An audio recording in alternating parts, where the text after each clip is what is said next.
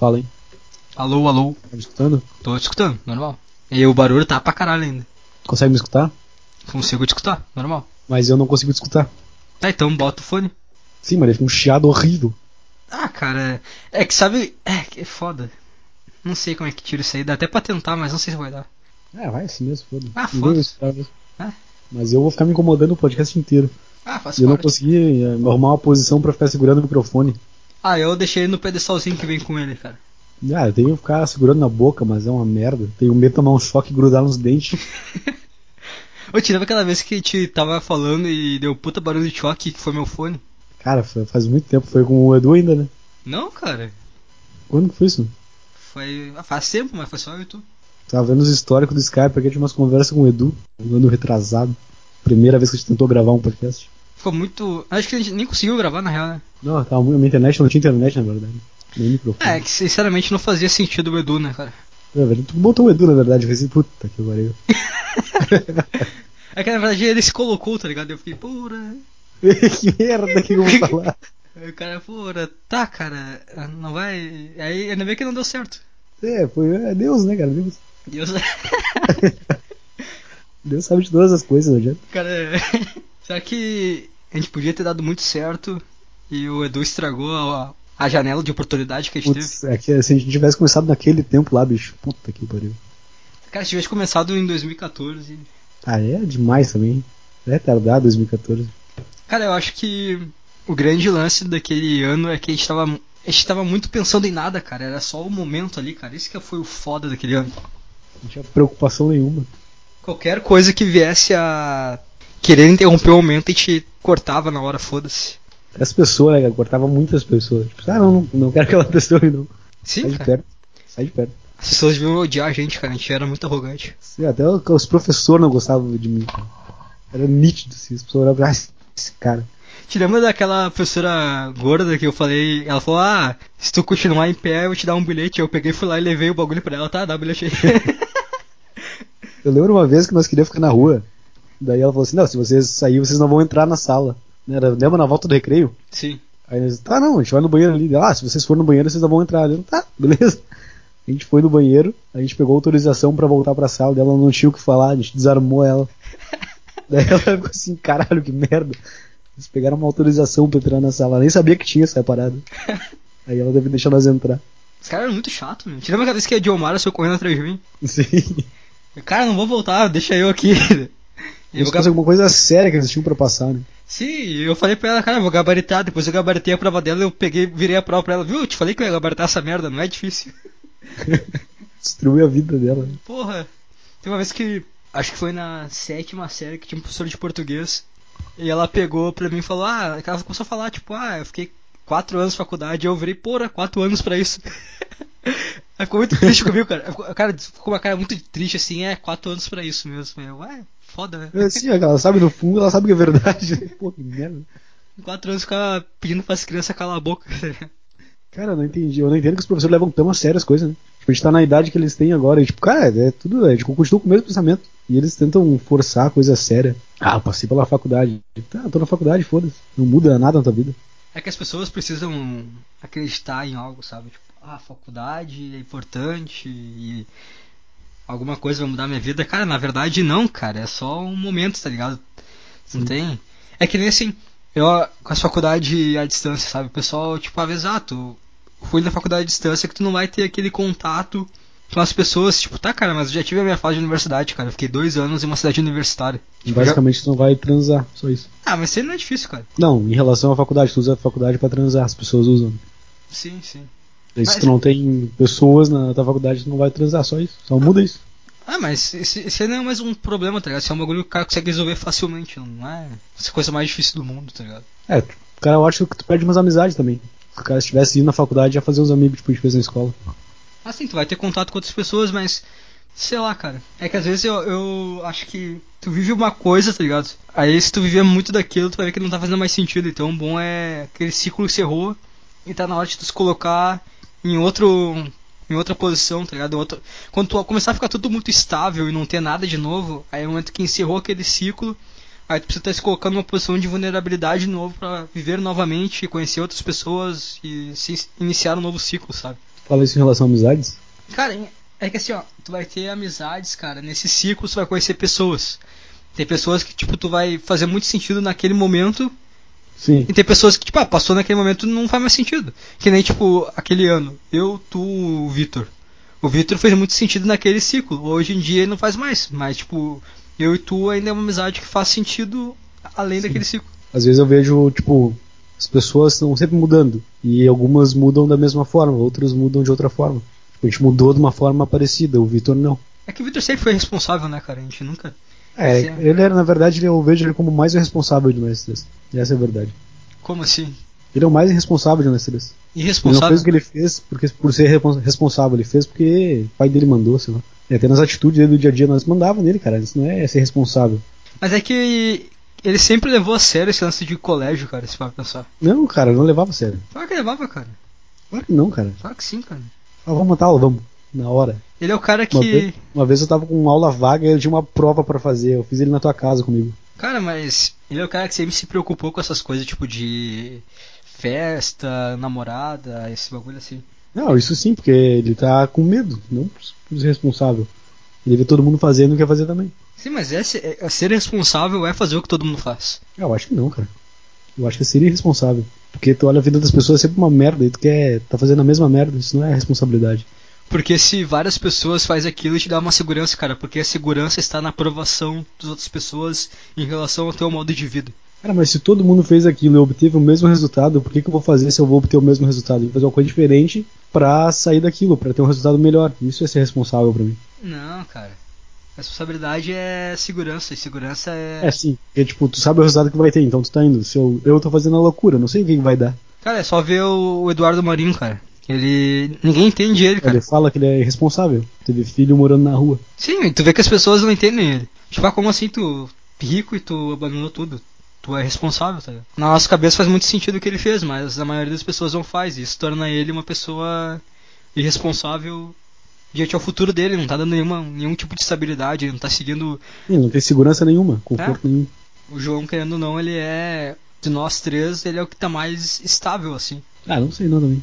Cara, o cara tá quase casado. O cara tá envolvido com a faculdade. Ah, mas tu, cara, eu não conheço a mulher dele, mas tu acha que vai dar certo o relacionamento deles? Cara, relacionamento é ciclo, cara. Em um momento vai deixar de fazer sentido. Eu não vejo a menor possibilidade. Daqui a pouco ele vai ter um filho e vai ter que pagar pensão o resto da vida. É, mas tu entende que isso é um consenso. Se é um consenso, então é. Como assim consenso? É o que todo mundo faz, então é ser estável. Puta, mas vai um puta problema pro resto da vida, é só não fazer, cara.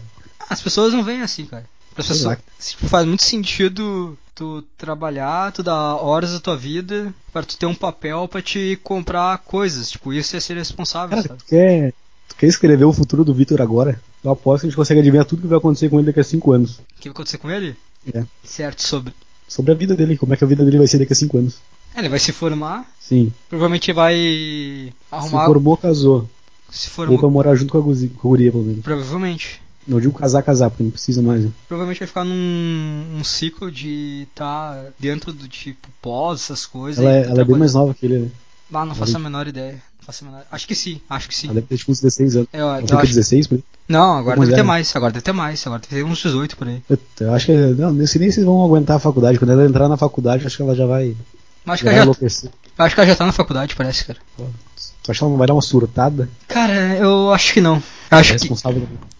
É, eu acho que pra esse tipo de pessoa, assim, eu acho que é mais de boa. Acho que não. Depende do curso também. Eu acho que não, cara. Cara, sei lá. Eu acho que. E a Erika lá, bicho, mudou completamente. Pô, aquilo lá foi um choque, cara. Quando eu vi ah. ela andando no. Caralho. É que tu vê quem ela era no ensino médio e tu vê Sim. o jeito que ela tá agora, tu, tipo, tu sente mal, cara. Eu me senti muito mal, cara. Tu, eu olhei, do, eu acordei, deitado ainda, abriu o WhatsApp, olhei ela fala, cara, me destruiu por dentro, cara. Fiquei até umas 7 horas da manhã pensando que, puta, mal, ruim, dá um, traz só de olhar, tu só olha pra cara dela, tu sente uma coisa ruim demais, cara.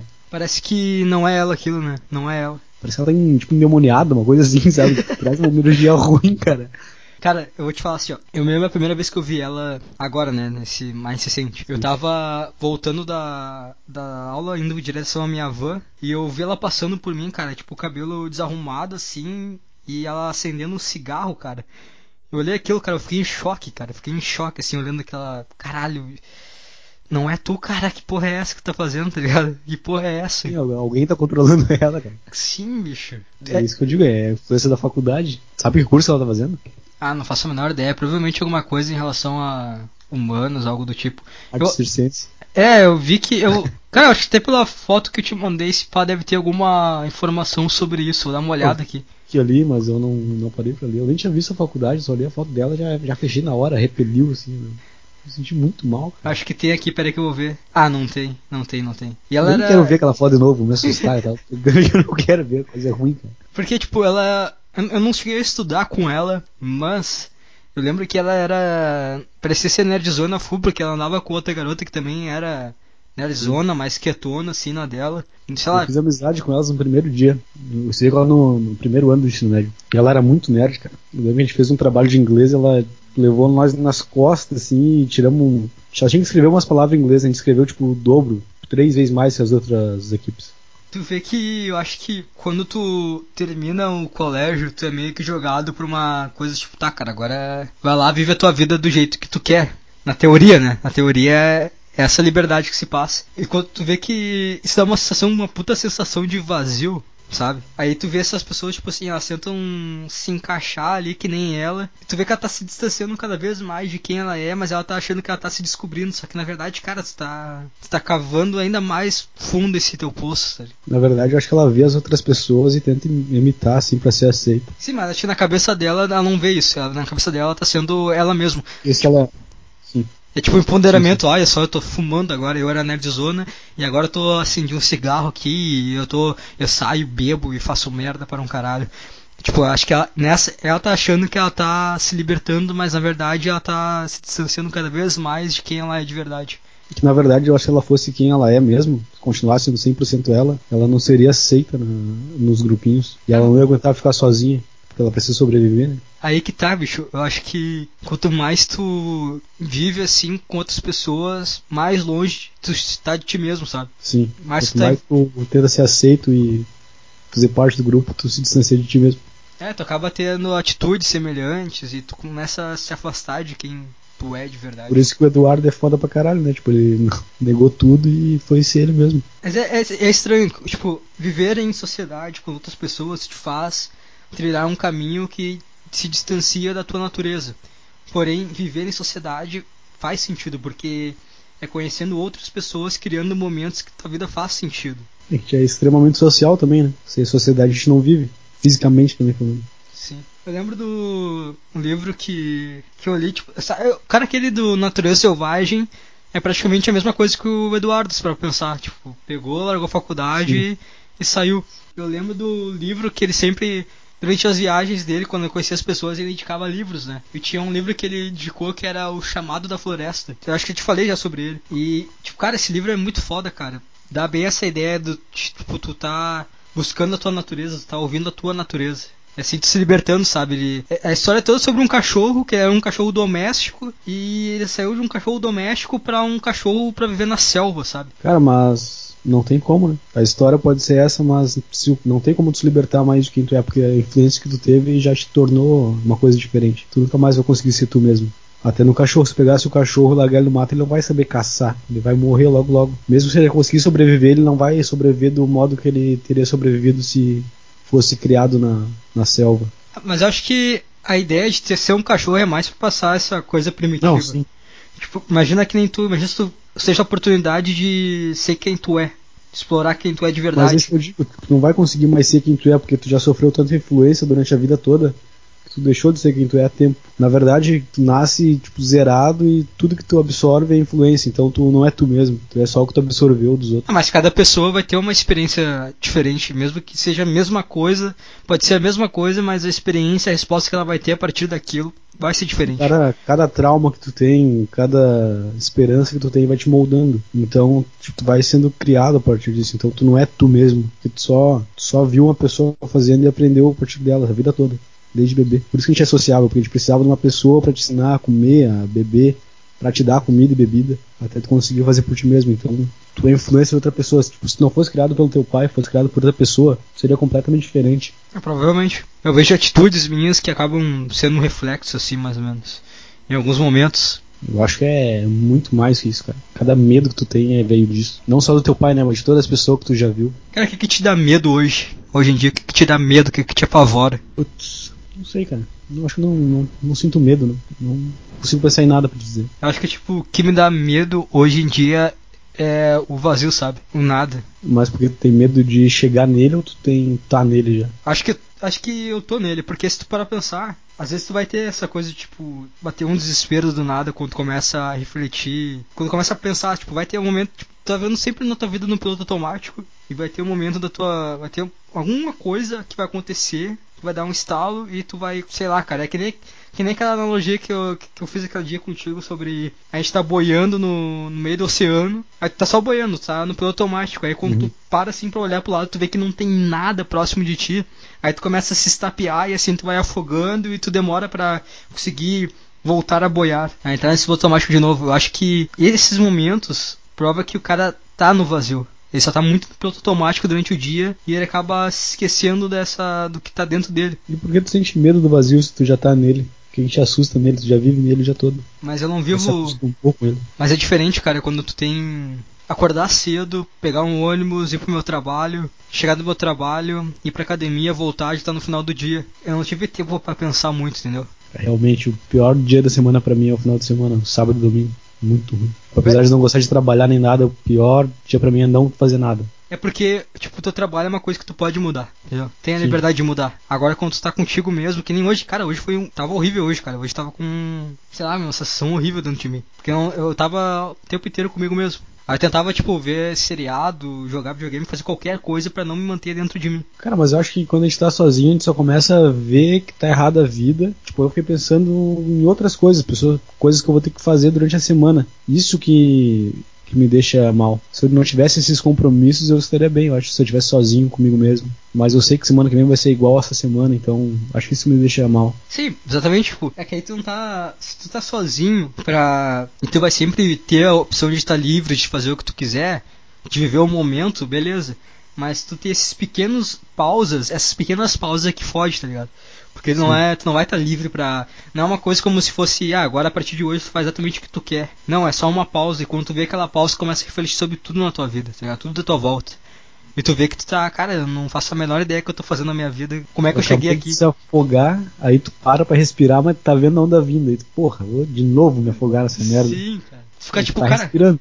Tu tá aliviado, tá respirando, mas tá vindo a onda igual. Daqui a pouco tu vai entrar no tubo de novo e vai ficar tu começa a pensar, cara, como é que eu cheguei aqui, cara? Como é que eu cheguei aqui? Parece que, tipo, parece que a tua vida inteira foi como se fosse um sonho, sabe? Tu dormiu, tu acordou, e tu, cara, como é que eu cheguei aqui, cara? Parece que foi muito rápido, tudo muito rápido, tudo me levou por um.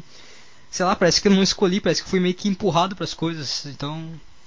É, realmente, eu tava pensando assim, quando eu era criança, eu imaginava meu futuro, não tinha nada a ver com nada do que é hoje. Eu, eu só entrei numa onda assim e saí em outro lugar. Não sei como eu cheguei aqui. É meio como se fosse um, um efeito dominó, cara. Tu tomou uma atitude simples e foi dando consequência, consequência, consequência e tu chegou agora. E como é que vai ser o futuro? Vai ser a mesma coisa?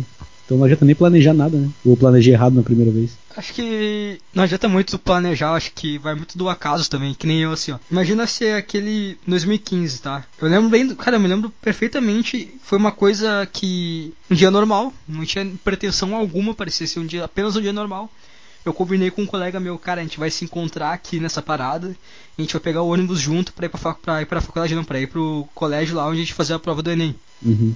Esse cara não apareceu. Do nada surgiu meu pai. E quer, quer carona? Eu assim, não, vou esperar esse, esse meu colega vir e a gente vai junto, que a gente tinha combinado, né? Não vou sair antes, senão o cara vai ficar perdido e não vai se ligar também. Aí o meu pai ficou tipo, tá, vou esperar aqui um pouco, se tu quiser ir, eu te levo. E eu fiquei pensando, porra, na moral, o cara tá atrasado já e a gente vai chegar atrasado e não vai dar certo. Aí eu peguei, ah, tá, falei pro meu pai, tá, me leva lá então. E esse colega meu que eu tinha combinado de fazer o Enem, ele se atrasou, ele não conseguiu fazer a prova. Eu consegui fazer essa prova, cara, e a partir daí muita coisa aconteceu na minha vida. Parece que esse aí foi o start, esse foi o primeiro primeira PSA de dominó que a, o acaso empurrou e começou a dar várias consequências, várias consequências, cara. Tanto que se Cara, foi tudo pequenas coisas, cara. Foi tudo pequenas coisas que me levaram até onde eu tô. Mas tu planejou, tu queria fazer o Enem, queria entrar na faculdade, então. Não, cara. A minha ideia não era fazer o Enem aquele ano. Eu fiz porque falaram, ah, faz o Enem, faz o Enem, tá, beleza. Mas eu tinha juntado dinheiro para fazer um cursinho pré-vestibular no outro ano e aí se fazer o Enem e ver o que eu queria. Uhum. Foi tudo muito Eu jogado. acreditava ter conseguido passar no Enem. É, não, nem. Também porque eu não sabia exatamente o que eu queria, sabe? Eu tinha uma ideia, assim, mais ou menos por cima. Aí eu peguei e tá, vou lá fazer, não vai dar em nada mesmo, e deu. Entendeu? Foi tipo muito acaso. Que nem, tipo, eu estudei na. Em Cachoeira, Cachoeira do Sul. Eu só estudei lá porque uma cliente da minha mãe falou que, ah, tá abrindo um campus novo lá em Cachoeira, talvez ele não seja tão visado agora e é o momento para ir para lá, porque fica- um pouco mais fácil de tu conseguir uma vaga. Cara, se minha mãe não tivesse, se a minha cliente da minha mãe não tivesse falado com a minha mãe, provavelmente eu nunca teria escolhido essa, essa vaga. Mas aí tu foi pra lá, pegou um curso que tu nem tinha pensado antes, aceitou ele e foi. Exatamente. Cara, pra gente ter uma ideia, as minhas aulas começavam na segunda-feira. E eu só fui desco- descobrir que tava tudo certo a documentação na sexta, cara. Eu tive Eu um final.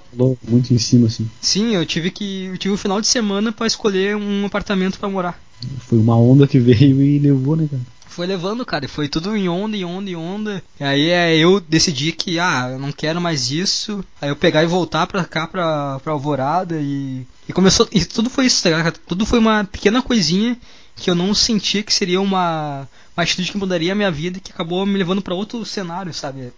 Cara, é bizarro para pensar na vida como uma coisinha que tu não imagina que é uma decisão importante, que é só um dia normal e aquilo te leva pra outra situação, sabe? Cara, mas acho que a vida tem que ser assim. Às vezes a vida te coloca onde tu tem que estar, por mais que tu não escolha. Mas eu acho Às isso do tu caralho. planeja uma coisa e sai errado teus planos, mas dá certo de outra forma, porque tu tinha que estar lá. Acho que esse é o lance, cara. O lance não é tu. É que nem aquele, aquela conversa que, tipo, acho que falei num podcast até sobre a foto, ah, a foto perfeita. Não, cara, tu não pode ficar imaginando a foto perfeita, tu tem que ver o momento, tá ligado? Tipo, a vida vai te jogar pra isso, vê o que vai acontecer, cara. Tira o melhor disso. Que estar presente sempre. né? Exatamente. Tanto que os meus starts de tipo ser uma mudança de um ciclo para outro foi o momento que eu me permiti, a- a- que eu aceitei aquele momento e aí aconteceu alguma coisa que me levou pro próximo ciclo. A partir do momento que eu fiquei, sempre que eu, que eu fiquei de birra, de braço cruzado e ah, foda-se, nunca mudou. Eu fiquei sempre naquele ciclo. Quando eu comecei a tipo a aceitar e viver aquele momento, aí aconteceu alguma coisa que me levava para outro ciclo. Tem pessoas também, né, cara? Às vezes conversa com a pessoa e muda completamente o que tu pensa. Pô, cara, é só ver o meu emprego lá no shopping. Quem conseguiu a minha vaga para o museu era uma guria que trabalhava comigo que eu, cara, eu achava insuportável. Foi um dia eu tendo uma conversa com ela, tipo, ah, quer saber, eu vou conversar normal com essa guria aqui, vamos ver. Vamos só. Vamos só aceitar quem ela é, tipo, pessoa, e vamos ter uma conversa, sabe, normal assim, com uma pessoa normal, tendo uma conversa com uma pessoa normal, sem. sem nenhuma birra nem nada. E ela me conseguiu uma vaga, tá ligado? Na, no museu, tipo, foi um momento que eu aceitei aquela situação, aquele momento, tentei ver ela como uma pessoa que tinha as falhas dela, mas não. Como é que posso falar, cara? Eu não peguei birra da situação. Eu pe- Tá, beleza, cara. Pessoas. A gente falha várias vezes. Porque a gente sabe, cara, a gente é, tá aí pra errar. Então, beleza, eu vou conversar com ela. Só Mas tu tomou essa atitude só nesse dia ou tu tinha tomado essa atitude pra sempre, assim? em relação a, a ela. A ela, isso. A falar com ela. Tu tomou atitude nesse dia ou vê, não, vou trabalhar com essa pessoa, então a partir de hoje eu vou sempre me dar bem com ela. Não, acho que foi a partir daquele dia que eu comecei a. que eu meio que me abri assim. Porque, cara, sempre se coloca. quando- Tu acaba às vezes levando muito pro pessoal as coisas, sabe? Tipo, ah, o cara é pau no cu, fala de todo mundo. E tu acha que a pessoa tá fazendo isso de uma forma intencional, sabe? Uhum. E às vezes, tipo, aí eu comecei a conversar com ela, falei, ah, isso aqui, as- umas coisas que aconteciam na, no ambiente de trabalho que era errado. E ela também concordava comigo. E aí, tipo, meio que, pô, ela não tá tão distante assim de pensamento como eu. Tá- tipo, ela tá tendo atitudes erradas porque ela tá querendo sobreviver aqui, mas ela não tá tão distante assim da minha percepção. Não é como se eu fosse. se Só eu estivesse vendo esse erro aqui. Sim. A gente começou, eu, eu me abri a poder falar com ela e isso acabou levando a ter consequências, sabe? Tipo, de pegar e sair ir pra outro emprego. E no mesmo dia ela te ofereceu, te falou da vaga. Eu não me lembro se foi no mesmo dia ou se foi no outro. Mas acho que foi no mesmo dia, cara. A gente tava conversando, falando que, ah, pô, eu tô fazendo aqui, porque na época eu fazia nutrição. Aí eu, tipo, eu pagava, eu tinha conseguido passar em primeiro no vestibular, só que isso não me garantia uma bolsa 100%. Me garantia 60% só. E isso ficaria ainda caro pra caralho. Acho que eu pagava 600 e pouco ainda, mesmo tendo esse Caraca. puta desconto. É, muito caro. Né? Aí eu fazia duas cadeiras só, que era o tempo que eu podia fazer, né? E é o que dava pra não ficar tão caro, tão pesado. Eu tava conversando com ela, ah, se eu tiver que vou me formar daqui a 10 anos se eu continuar assim, vai demorar muito. Eu não quero, porque eu vou ficar preso aqui e não vou evoluir nunca. E nisso ela falou que, ah, o meu irmão, ele trabalha, ele é ele é chefe nesse museu e eu posso conseguir a vaga para ti, porque quem é funcionário desse, desse lugar acaba conseguindo desconto na universidade. Foi isso? E ela te colocou lá?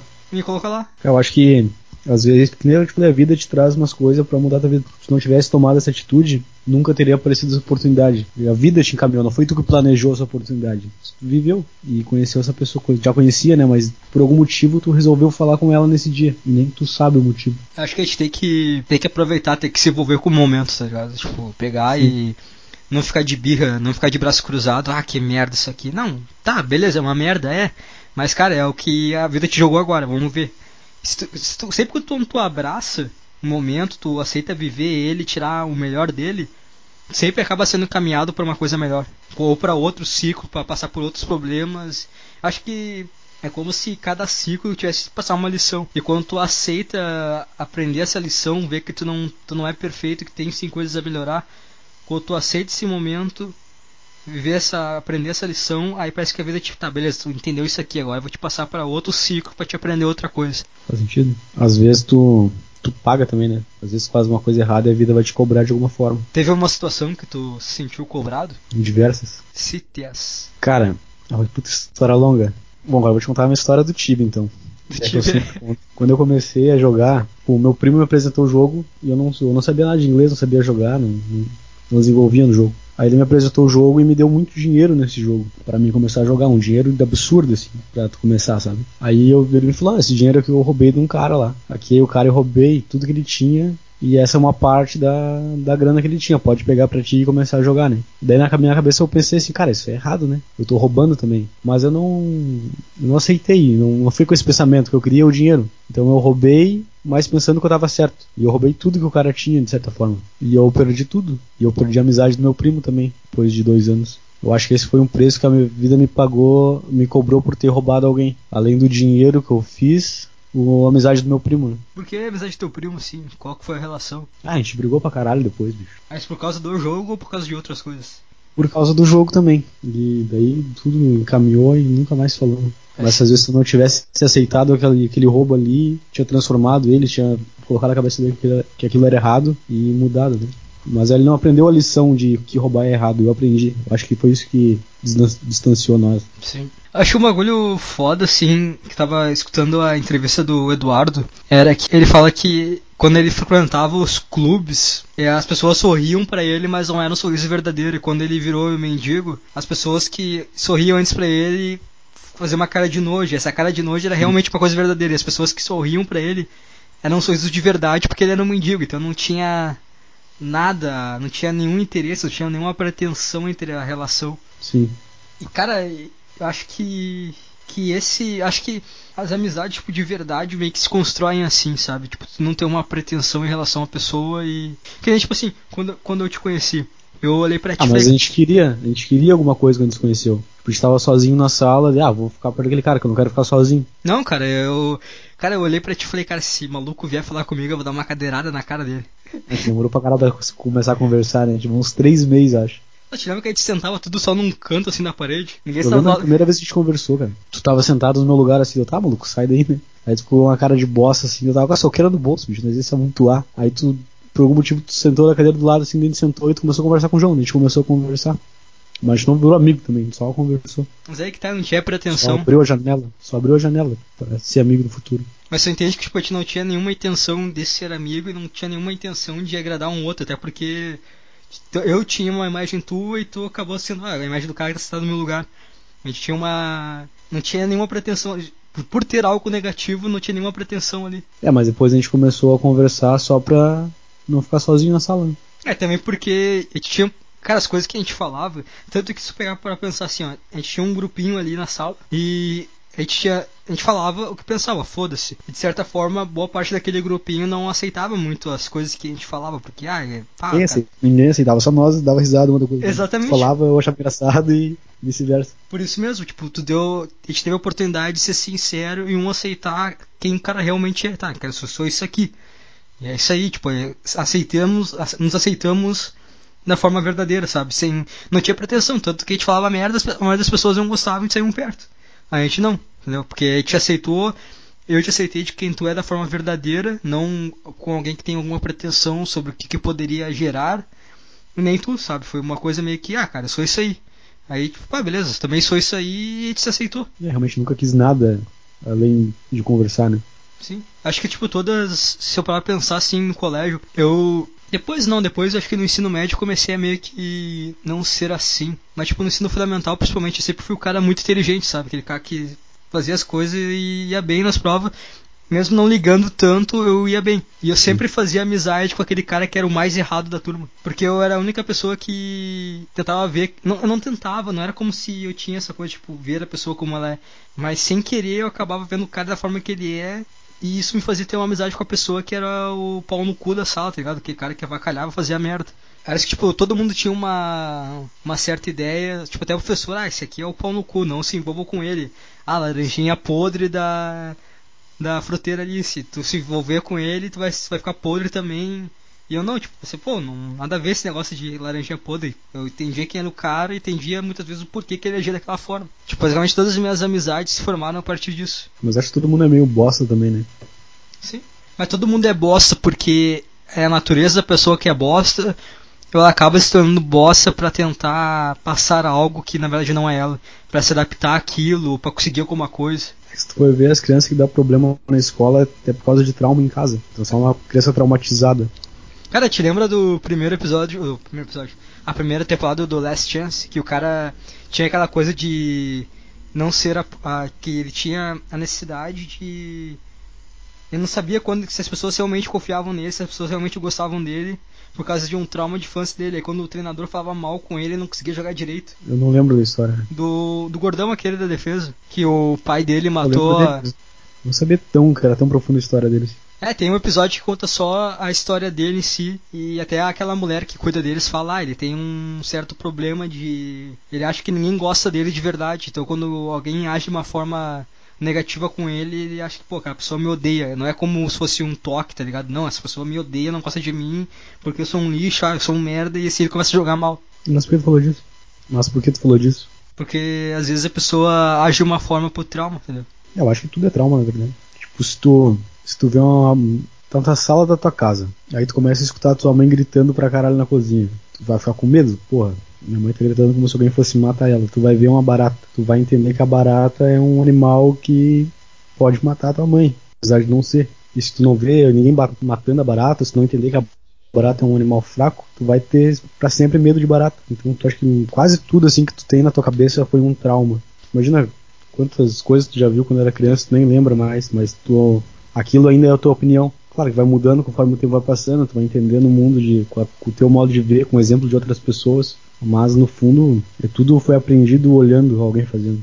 Tu quer ver um exemplo bastante pessoal? Por que tu gosta de lutar, cara? Por que tu gosta de brigar? Cara, não sei, eu tava tentando me lembrar essa semana por que eu comecei a, a treinar e eu não sei. Mas eu acho que eu gosto de estar lá porque eu me sinto presente o tempo todo quando eu tô lá. E na tua porque vida. Se eu não estiver presente, eu apanho. E na tua vida tu não se sente muito no piloto automático e pouco presente? Nossa, eu nem vejo dias passar, cara. Então, entendeu como que Sim. de certa forma é um trauma, tipo, tu brigar. Pode ser, tipo, uma, uma reação negativa. É claro, tipo, tu não, tu não tá no nível de pegar, sair na rua, tipo, sair uma balada, encher a cara e pegar com o cara ali, tipo, pra coçar, brigar com o cara do nada. Tu ainda não tem esse, essa noção ainda. Tipo, ah, vou brigar, então eu vou pra uma academia de luta, com regras, entre aspas, tipo, mas tu vai. Eu não vou criar um inimigo, vou ter só um cara que vai bater em mim sem me odiar. Exatamente, mas você entende que é um trauma porque na tua vida tu não consegue viver de verdade, tu não consegue estar presente, tá sempre no automático, sempre não sendo tu de verdade. Então ali na briga é um momento teu verdadeiro, então tipo, isso acaba sendo um trauma, é, sabe? Tu, tu é forçado a estar 100% presente, senão tu vai apanhar. Tu vai ser cobrado imediatamente se tu se distrair, então tu tem que estar ali. Um trauma que eu acho que eu tenho, cara, é assim, eu às vezes, assim, na minha rotina, eu tenho que aceitar coisas que, cara, eu, se eu quisesse, eu não podia não aceitar, tá ligado? A pessoa tá falando de uma maneira grosseira comigo. Eu sei, cara, uhum. se eu quiser agora, eu te mato com as minhas mãos. E qual é que é a forma Sim. de eu ver, tipo, de eu lidar com isso? É indo pra academia. É colocando o dobro do meu peso nas minhas costas e agachando, tá ligado? Tipo, cara, eu tô. Tá vendo? É como se fosse. Durante todo o dia eu tô batendo em mim e eu tenho que só abaixar a cabeça. Aí na academia não, ali eu tô jogando toda a minha raiva, tipo, tô mostrando, cara, se eu quiser eu posso, sabe? E tu acha que se tu mudar essa tua vida, tu vai parar de treinar? Se chegar num ponto que tu não precisa mais abaixar a cabeça, trabalho por si só, assim, tu vai continuar treinando, tu acha? Eu acho que sim, por ser algo que, que se tornou uma cicatriz, sabe? Tipo, não precisa doer, mas vai estar sempre ali. Vai ser uma forma de escape que tu vai ter pra sempre. É, tipo, como se fosse é uma coisa que, como eu trabalho com público, cara, e eu já trabalho há um certo tempo, então é. Isso fez parte de um período da minha vida. Acho que sempre vai ser um trauma, sempre vai ser uma forma de eu reagir. Eu acho que sempre, quando tiver uma pequena situação disso, eu vou me lembrar de algumas situações maiores. E isso vai fazer com que eu tenha necessidade de ir na academia e colocar o dobro do meu peso. É muito bom ir na academia, cara. Tipo, é como se. Tu vê assim. Que nem às vezes. Como eu trabalho muito com um público de colégio, às vezes os moleques começam um desrespeito de alguma forma, sabe? E cara, tipo, ah, tu tem 50 quilos, cara. Eu acabei de levantar três vezes o teu peso aqui. O que, que tu acha que eu faria contigo? Mas tipo, eu não faço nada, óbvio, mas. Sim, mas tu pensa isso? Como assim? Toda vez que alguém te desrespeita, tu pensa assim, pô, eu podia matar agora. Sim, sempre. Eu acho que é meio errado pensar isso. Por quê? Não, mas não. Cara, é uma atitude que eu tenho tomado muito em relação a pessoas que eu, que eu não gosto. É que, tipo assim, eu não vejo sentido em tu dar confiança pra pessoa que não merece confiança. Por exemplo, tu tem um amigo, e tu descobre que ele trai a mulher dele. Por que, que ele não te trairia também, se ele já trai a mulher dele? Teoricamente é uma, a pessoa mais importante para ele. Se ele trai a mulher dele, ele vai te trair também quando ele tiver a oportunidade de trair. Então eu já não confio nessas pessoas, começa a cortar. Só que conforme eu vou cortando e sendo grosso, eu sou bem grosso, cara. É, tipo, não, não quero falar contigo, sai de perto de mim. Eu vou me fechando para essas pessoas que eu considero errados, mas eu acabo me fechando para as outras pessoas também. Tipo, eu acabo sendo uma pessoa fechada. E se tu começa a pensar isso em relação às pessoas que te desrespeitam, né? Pessoas que tu não gosta, tu vai começar a passar essa imagem para as pessoas que tu gosta também. Tu vai ser esse cara, entendeu? A questão da energia, né? Do que, que tu passa. Sim, é o que tu pensa. Tu é o que tu pensa. Sim. Mas eu, eu, o fato de eu, tipo, esse, o fato de eu poder fazer algo, escolher não fazer, eu acho que é isso que, que Mas é. só de pensar, tu já, de certa forma, tu já fez, certo? Tu não fez realmente porque tu vai ser preso, tu vai ser morto também se começar a matar criança. É só uma questão de oportunidade. Sim. Não, não que tu não acho que tu faria não, cara. Eu acho que tu pensa só pra dar uma aliviada, assim, só, bah, esse merda falou bosta, não, um tapa só na cara, mata. Mas acaba, isso vai acabar te fechando muito para as outras pessoas, cara. Eu percebi isso essa semana, mas eu não sei como mudar agora meu, meu pensamento. Não sei como agir sem, sem ser esse cara. O que você vai fazer? Você é amigo dos babaca? Não quero ser amigo do babaca. Mas ignorar também mandar tomar no cu não tá resolvendo. Talvez situação com aquela pessoa, mas não com, com o mundo. Né? É, porque se tu se fecha de certa forma, tu acaba meio que tirando a tua oportunidade de ver algumas coisas, né? Tu acaba cortando as oportunidades que a vida vai te apresentar. E tu conseguiu um emprego porque tu falou com aquela guria. Se eu for fechado, eu não vou falar com essa pessoa que vai mudar minha vida. Eu vou ficar sempre na mesma coisa. Eu vou fechar todas as oportunidades que eu tenho também. É, é foda porque é um problema que o cara consegue apontar fácil, que o cara consegue resolver duas, tipo assim, em dois dias o cara consegue resolver isso, mas no terceiro dia o cara já vai cansar. É, tu não tem o hábito, né, de pensar daquela forma. Tipo, eu já penso dessa forma há anos, não vou conseguir mudar do dia pra noite. Eu posso me forçar, mas no primeiro dia vai ser fácil se forçar. No segundo tu não vai nem lembrar de se forçar. Tá no piloto automático já, pensar daquela forma. É que tu precisa de uma coisa negativa pra tu voltar pra quem tu tava, quem eu tu era antes. Ver, ver o cara fazendo uma merda de novo na minha frente. Eu já vou ficar puto com o cara, já vou me fechar de novo, entendeu? Sim. Quer ver um, um exemplo do meu trabalho, cara? Lá no meu trabalho a gente é uma equipe grande e a gente está tendo alguns problemas em relação por ser uma equipe grande e acaba, digamos que o meu chefe acaba por privilegiar as pessoas que ele gosta. É a mesma coisa meu. É, tipo, aí é aquela coisa tipo, ah, esse, esse pessoal que eu gosto e quem eu não gosto é quem não é, começa a colocar defeitos, sabe? Esquece os defeitos das pessoas que ele gosta. É exatamente a mesma coisa meu. Aí começa a tornar uma coisa de injustiça e isso acaba tornando todo mundo meio que separado, sabe? Acaba formando grupos sim. e um fica contra o outro. Sim, sim. O que, que eu fiz, cara? Todo início do dia eu peguei e reuni o pessoal. Eu falei, ah, vamos, vamos tentar tornar as coisas menos pessoais e vamos refletir um pouco, sabe? E eu, ah, vamos ficar essa uma hora aqui junto, todo mundo junto, sei lá, te pega e coloca uma música só pra relaxar. Porque o nosso trabalho acaba, o nosso humor acaba influenciando bastante o nosso trabalho. Então, a gente ficar junto ali, não dá espaço para criar intriga e te fazendo uma coisa que é relaxante, a gente vai acabar se, se juntando mais e trabalhando de uma forma melhor. Cara, tava perfeito, cara. Tinha uma semana isso, cara. Tava do caralho. Nosso chefe fez uma reunião onde tinha que votar, tipo assim, tu dá nota pro teu colega. Tem cinco estrelinhas, tem que dar, tipo, ah, ah, esse cara é comunicativo, dá de 1 a 5 pro cara. Cara, uhum. fudeu, tá ligado? Fudeu, tu separou de novo todo mundo, tá ligado? Tu pegou e criou, criou parecia que era o Big Brother e tinha um jogo da Discord, assim, ah, vou criar isso. Tipo, não tinha a menor necessidade de tu fazer isso. Aí passou isso aí pra eu pegar e já. Ah, quer saber? Então vai puta que pariu tudo então. Então não vou fazer mais isso aí.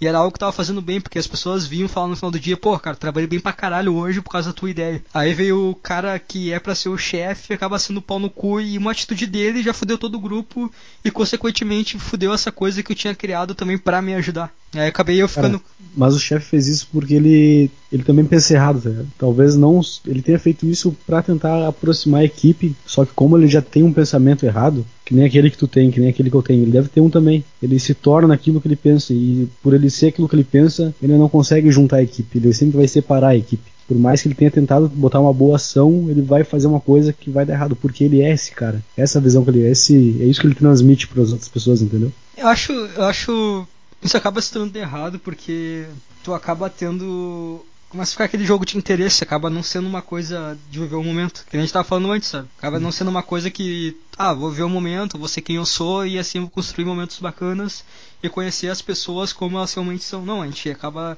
tendo uma pretensão, porque, ah, se eu ser amigo do fulano, eu posso me dar bem porque o meu chefe gosta dele.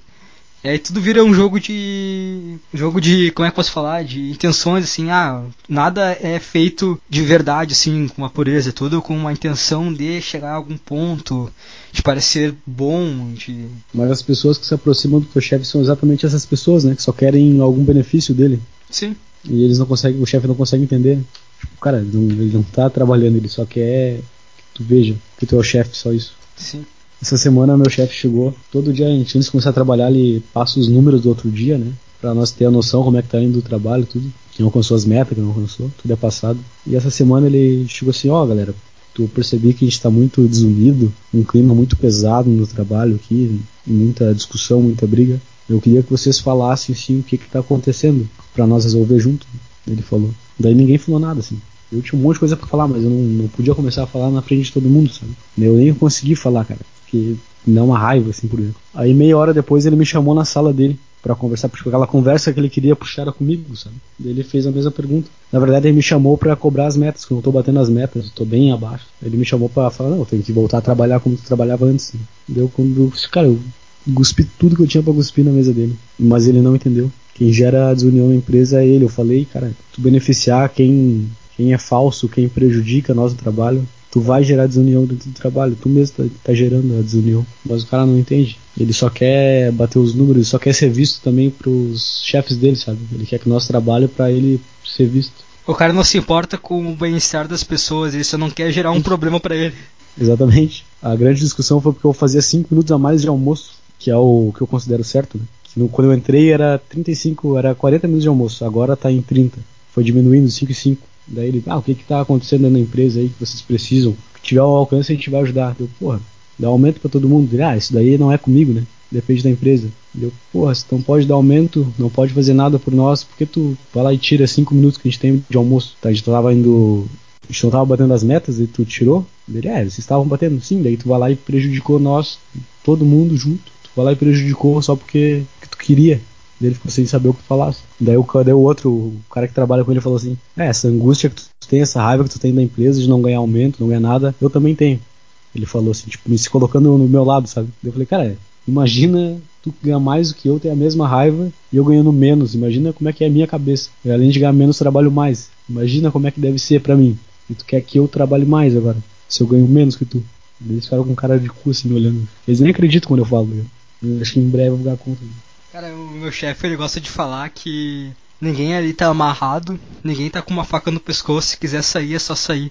E que a motivação tem que partir de nós e não de algo externo. Aí ele fica falando, ah, se tu. Ah, porque isso aqui pode ser importante para vocês aí em relação ao desconto da faculdade. Se vocês precisam disso, vocês têm que trabalhar para isso. Só que, cara, a faculdade, o cara vai ser formado daqui a, sei lá, 4, 5 anos e o cara não.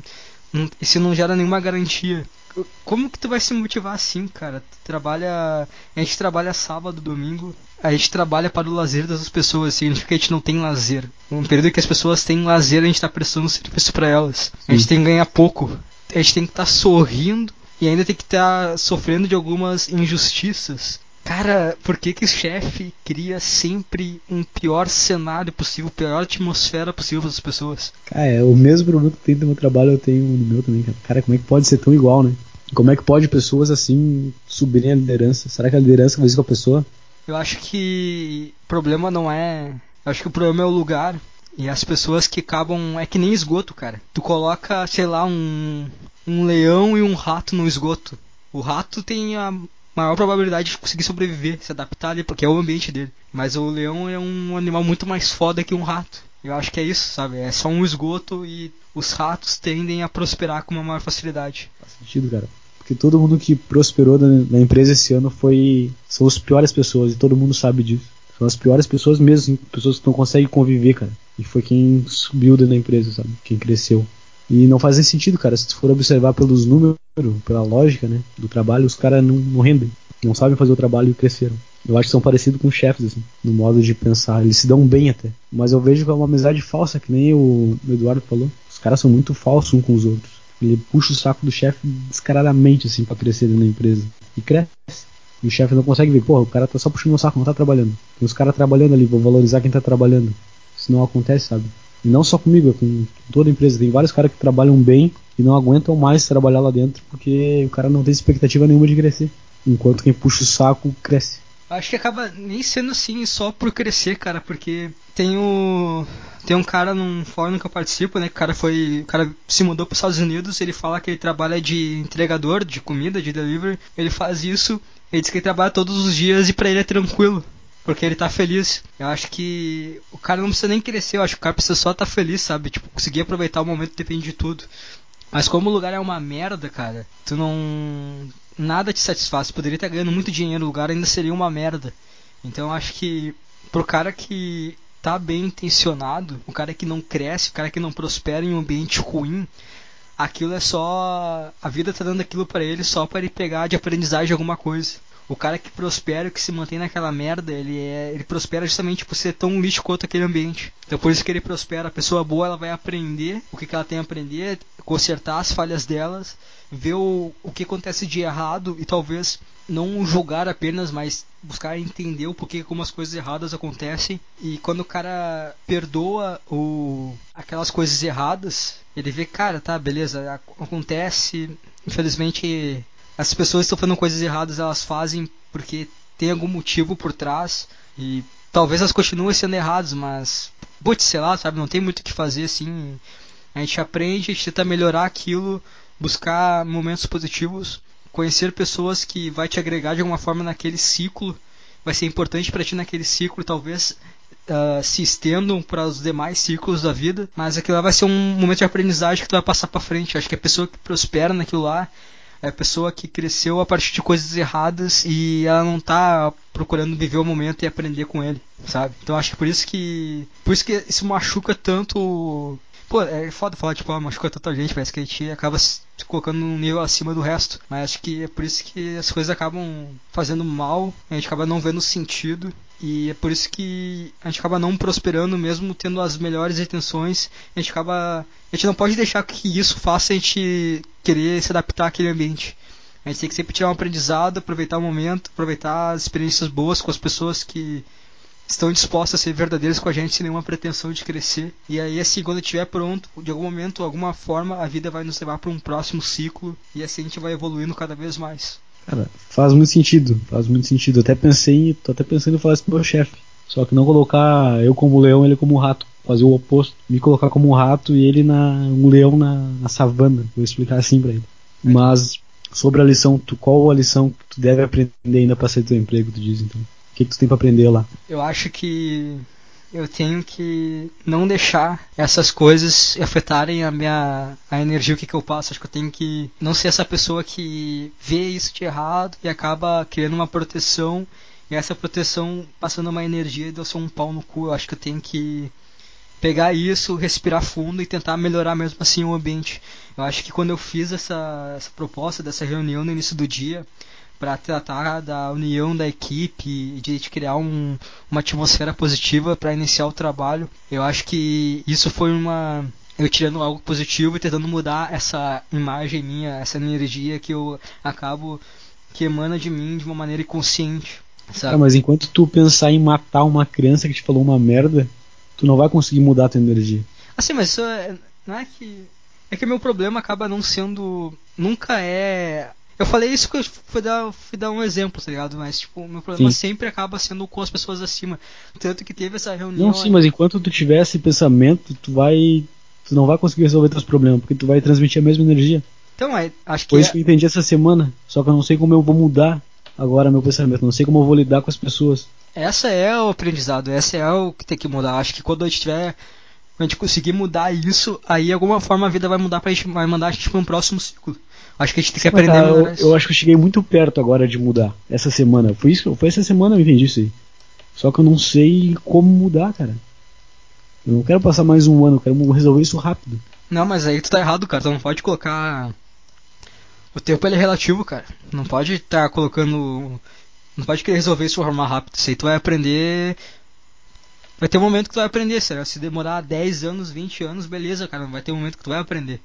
Acho que se quiser colocar, ah, eu quero aprender isso logo, melhorar isso logo, aí tu não vai mudar, por causa que não vai ser verdadeiro. Porque não vai ser uma coisa que tu vai agregar pra ti, vai ter uma coisa com pretensão. Ah, tu tem uma pretensão de melhorar isso pra sair fora daqui.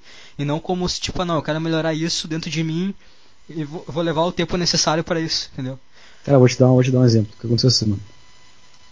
Tem um moleque que eu nunca gostei dele, cara. A gente já saiu, já foi em festa, junto, tudo. A gente tem uns amigos em comum, só que, tipo, já falei pros caras que é amigo em comum. Cara, não não me coloca numa situação junto com esse moleque, eu não gosto dele. E o cara é muito rato, cara. Ele é muito merda, assim. O jeito dele é muito. Sabe? Dá, dá vontade de matar ele na hora, cara. Aí ele tem. Ele tem um problema no joelho fez uma cirurgia. Ele fica mancando de uma perna, assim. Mas trabalha normal. Só que as atitudes dele são muito, muito bosta, cara. E com todo mundo, ele já foi pau no cu com todos os amigos que a gente tem em comum. Eu já falei pros caras, tá, vocês não aprenderam ainda? Larga esse moleque de mão, cara, deixa se fuder. Aí alguns até falam, não, cara, cara, no fundo ele é gente boa, ele só tá vivendo a influência errada lá dentro da empresa. Mas enfim, essa semana esse moleque tava, tava conversando assim no grupinho dele. E eu passei, eu passei no mesmo corredor assim e não, não parei, não parei pra falar com eles. Aí eu só escutei ele falando baixinho assim, ah, esse cara é um falando mal de mim assim pros, pros caras, sabe? Eu parei, olhei assim, cara, vou lá matar esse moleque agora. Eu parei, me comecei a tremer de raiva, assim, fiquei olhando para ele tremendo de raiva, ele de costa para mim. Me passou tudo na cabeça, cara, mas dou um, cara, um, se eu dou um chute numa pessoa normal, já, já fode a perna da pessoa. Se eu pegar um chute no joelho dele, já era, bicho, entendeu? É muito fácil bater nele.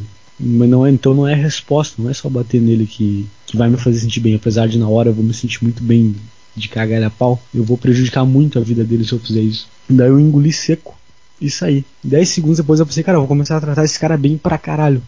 Apesar dele falar mal de mim pelas minhas costas e, e fazer de tudo pra me, prejudicar, eu vou começar a tratar ele super bem a partir de hoje. Mas eu não tive mais nenhum contato com ele. Porque isso foi sexta-feira, eu saí mais cedo na sexta. Mas agora eu, tô, eu fiquei pensando como eu vou fazer para me dar bem com ele, para tratar ele bem, sem ser o capacho dele e sem deixar a energia dele me contaminar. Isso que eu não sei como eu vou fazer porque eu só consigo sentir raiva dele, só consigo pensar em quebrar ele, a cara dele, quando eu vejo ele. Eu acho que essa é a lição que eu tenho que aprender lá, mas eu não consigo pensar na resposta. Não consigo ter a atitude certa em relação a ele. É o lance de dar a outra face, né? Sim, mas como? Eu acho que. Será que, será que ele não tem motivo para falar isso de ti? Ah, cara, não. Será que na tua energia não tá passando uma energia errada? Sim. Ele deve sentir que eu odeio ele. Porque tu odeia ele porque Tu acha ele um rato por causa das atitudes dele? Sim, ele é pau no cu com todo mundo, cara. Ele é muito filho da puta com todo mundo. Só se preocupa com ele. Tá, e tu não acha que da mesma forma com que tu acha que. E é, é aqueles caras que só quer sair em festa e encher o saco. E o cara é meio bosta, assim, gordinho. Fuma narguilha que os outros fumam, sabe? Esses caras. Tá, mas uh, eu acho que às vezes, cara, o ódio que tu tem, às vezes é um espelho. Cara, mas é que tá, eu tenho ódio em. Ele, ele é de outro grupo dentro da empresa, sabe? Trabalha no mesmo setor, mesma função, só que ele, a gente é dividido em grupos. E o grupo que ele lida, os caras que ele conversa, são todos do mesma espécie, cara. Eu tenho ódio de todos, e todos são diferentes. Mas eu tenho o mesmo ódio de todos. Deu pra sacar? É, mas. O melhor amigo dele trai a mulher pra caralho, é um merda. Era gigolô antigamente, diz ele. Trata todo mundo mal, só se preocupa com ele. É chif... Então a mulher dele trai ele pra caralho, as filhas dele todas traem os namorados. Inclusive o namorado da, da filha dele trabalha com nós. Tipo, eu odeio ele por outros motivos, mas eu também odeio ele. Eu odeio. E são tipo quatro, cinco caras. Eu odeio os quatro e tem um motivo por odiar os quatro e os quatro são diferentes. Às vezes eu penso não, eu odeio esse cara porque ele é parecido comigo, mas não. São quatro tipos de cara, não posso ser parecido com os quatro, cinco. Cara, tem uma coisa que o Eduardo falou na entrevista no Pânico, que. Ah, é. Que é pequeno demais para mudar o mundo. Mas ele pode mudar a vida dele. Entendeu? Sim. Eu acho que tu não tem porquê tu sentir de ódio de algo que tu não pode mudar. Não, cara, eu entendi isso essa semana, cara. Então, tipo, o que que tu pode fazer é controlar as tuas atitudes e fazer o certo. Entendeu? Mas eu não sei como que eu vou controlar minhas atitudes sendo legais com eles sem ser o capacho deles, que eles vão se aproveitar da minha atitude boa. Entendeu? Mas aí não é problema teu, cara. Tá, mas aí o que eu vou fazer? Eu vou começar a trabalhar e ajudar eles no trabalho deles. Eu já fiz isso, eles não me ajudam de volta, eu só me fodo. Tá, mas tu não precisa. Não precisa. O teu, tu não precisa ajudar os caras, tá ligado? Tu pode ver, ah, os caras fazem isso aqui, isso aqui é errado. Bom, aí é questão da vida deles, tá ligado? É a atitude deles, é coisas que eles têm que aprender. Se, eu, se a filha do cara, as filhas do cara fazem isso, se o cara faz isso, se a mulher faz isso, cara, é, é aquela coisa do tipo, criar um paraíso, sabe? Que, que a minha ideia de paraíso é o seguinte, cara. Uh, qual que é, que, que, que, que falam, né? Ah, tu vai, tu faz, tem atitudes boas, quando tu morrer, tu vai para o paraíso, que é um lugar perfeito. Eu acho que tem, não tem essa coisa, tipo assim, de algo acontecer depois que tu morrer. Eu acho que quando tu faz coisas positivas, tu tende a agregar um paraíso à tua volta. Tu faz o, a tua vida virar uma. O paraíso é na terra, tá certo? Exatamente. Se o cara eu faz. Percebi, sim, eu percebo que eu, as minhas atitudes estão me trazendo coisas ruins. É aquilo que eu te falei, eu, por eu me fechar por eles, por eu mandar eles tomar no cu e fechar a cara, e olha, não fala comigo senão eu vou te arrebentar, beleza, eles não mexem comigo, eles não falam nada para mim na minha cara, eles têm respeito de certa forma. Ele é o que ele é o que mais fala assim, eu vejo. Os outros não não olham na minha cara. E os outros eu passo provocando assim quando eu quero, os caras não fazem nada, eles sabem. Até porque dentro não dá para brigar, não dá pra fazer nada, né? eles têm essa noção também. Mas enfim, eu não tenho eu, eu consegui me livrar deles de uma forma muito boa, sabe? Só que por eu botar essa energia todos os dias para me livrar deles, eu acabo me fechando para todas as outras pessoas. Entendeu? Eu acabo sendo aquele cara para todo mundo, não só com eles. Então, cara, tu não pode. Eu não sei como mudar mais. Cara, é só tu ignorar, cara. É, o cara tá criando. tá fazendo coisas negativas e tá criando um ambiente negativo ao redor dele. É só isso, cara. Tu não tem por que tu sentir uh, raiva dele, porque, cara, isso aí é coisa que ele tem que resolver com ele mesmo, cara. Tu tem que resolver as tuas coisas contigo mesmo. Tu não pode ficar pensando no que as outras pessoas fazem já. Tu não tem como. Tu não tem o poder de mudar as outras pessoas. Tu tem o poder de se mudar e assim talvez algumas pessoas acabam comprando a tua ideia e também mudando. Mas tu não tem que julgar a outra pessoa, tipo, tá, cara, faz merda, tá, foda-se, o problema é dele, tá ligado? Ele faz a merda e, sei lá, tu, tu vê que o, tu falou que tu não gosta do grupinho em si, né? Que tipo, tem vários sentidos diferentes e acabam fazendo coisas que tu, das quais tu não concorda. Tá, cara, esse aí é o ambiente deles. Eles criaram esse ambiente. Tu não pode uh, fazer com que o, o ambiente ruim deles seja tão grande ao ponto de te atingir. Eles estão criando. Qual atitude tu me aconselharia a usar lá no trabalho? Ser legal com os caras? Cara, não precisa ser legal com eles, cara. Tu pode viver a tua vida normal, tu vive a tua vida, faz as tuas coisas. Se tu tiver, se tu vier a vir ter contato com algum desses caras, tu não precisa agir da mesma forma, tu não pode deixar a energia deles, o que, eles fazem, fazer parte de ti. Tu vai continuar sendo o mesmo cara que tu é, como se tu fosse qualquer outra pessoa. Não porque tu acha que era certo ou errado, mas uma, uma atitude que tu teria, que tu acha correto, uma atitude que tu acha correta, independente da, de qual pessoa que é. Ah, os caras são um pau no cu, os caras vieram falar comigo, eu vou mandar eles se fuder. Não, vou tratar eles como eu trato, qualquer outra pessoa. Se ele vier a ter uma pretensão errada, bom, cara, aí o problema é dele, cara. provavelmente ele vai, vai trazer consequências a partir da, da atmosfera que ele emana dele. Agora, a minha não, cara. A minha eu tô de boa aqui e não vai ser as coisas que tu faz errado que vai me afetar para eu acabar reproduzindo o que tu faz, entendeu? Tem que criar uma, tem que criar uma energia tão foda que as coisas ruins que as outras pessoas emanam não, não encostem em ti. Mas é que eu não tenho a menor ideia de como fazer isso. Cara, é só fazer as coisas que tu acha certo, cara. É só. Não precisa fazer alguma coisa em relação a ele, só segue a tua vida. Simples assim, faz as coisas que tu acha correto. Tu pode ficar. Eu acho que. Cara, a gente é tudo animal, cara. A gente tem a tendência de ter raiva das coisas. Só que tu tem que. No momento que tu tem raiva, tem que ver que essa raiva como, cara, só um totalmente primitivo. Eu tô pensando como se for um macaco aqui É por instinto isso e tu tem que rir disso, olha só, cara. Olha só, eu me importando com uma coisa que eu não deveria me importar. Aí tu pega, tu ri disso e esquece, entendeu? Tu não dá valor a isso. É o instinto de bater é tão mais fácil, né? É normal, cara. Tu mataria ele e resolveria o problema na hora. Tem vezes assim que qualquer. Os, os problemas que acontecem no meu trabalho é o quê? Que nesse negócio que o meu chefe fez. Cara, eu tinha certeza. Eu falei pros caras assim, ah, cara, quer ver que vai, eles vão fazer alguma cagada que vão foder toda a atmosfera que eu tô criando aqui? Eu, eu sabia, eu tava prevendo isso. Quando isso aconteceu, eu senti uma puta raiva.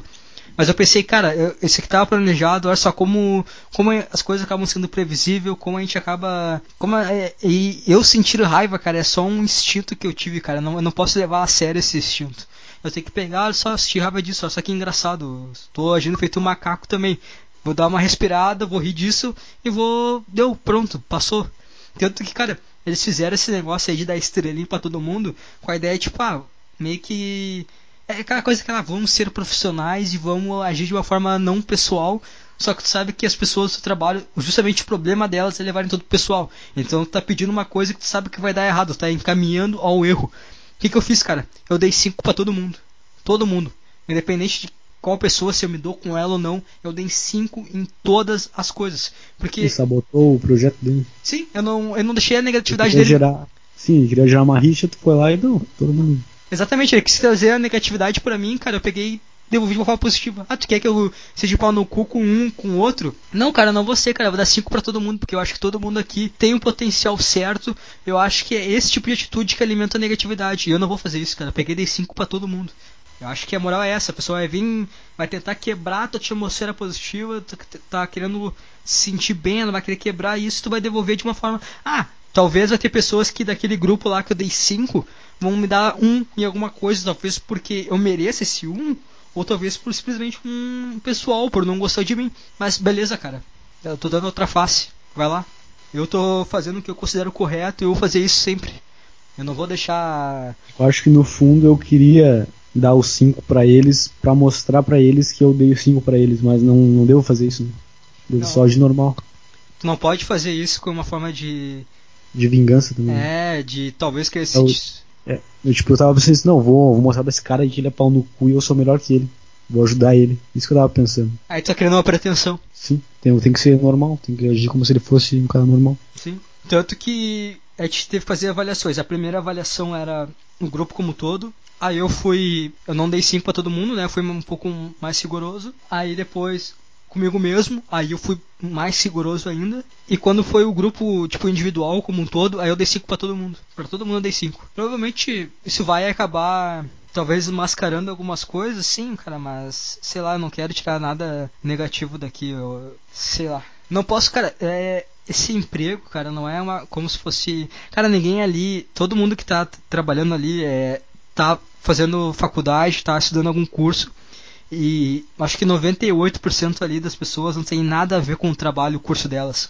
E o fato delas darem importância, tipo, tu dar importância para isso, tu sabotar outras pessoas por uma coisa que, cara, não vai te agregar em nada, que provavelmente é uma coisa temporária, isso é muito errado, tá ligado? Acaba, tu acaba sendo, agindo de uma forma mau caráter por uma coisa que não tem tanto valor assim. Aí imagina quando for realmente uma coisa de valor, o que, que tu vai fazer? Aonde que é o teu limite? Eu acho que. Como essa pessoa né? Exatamente.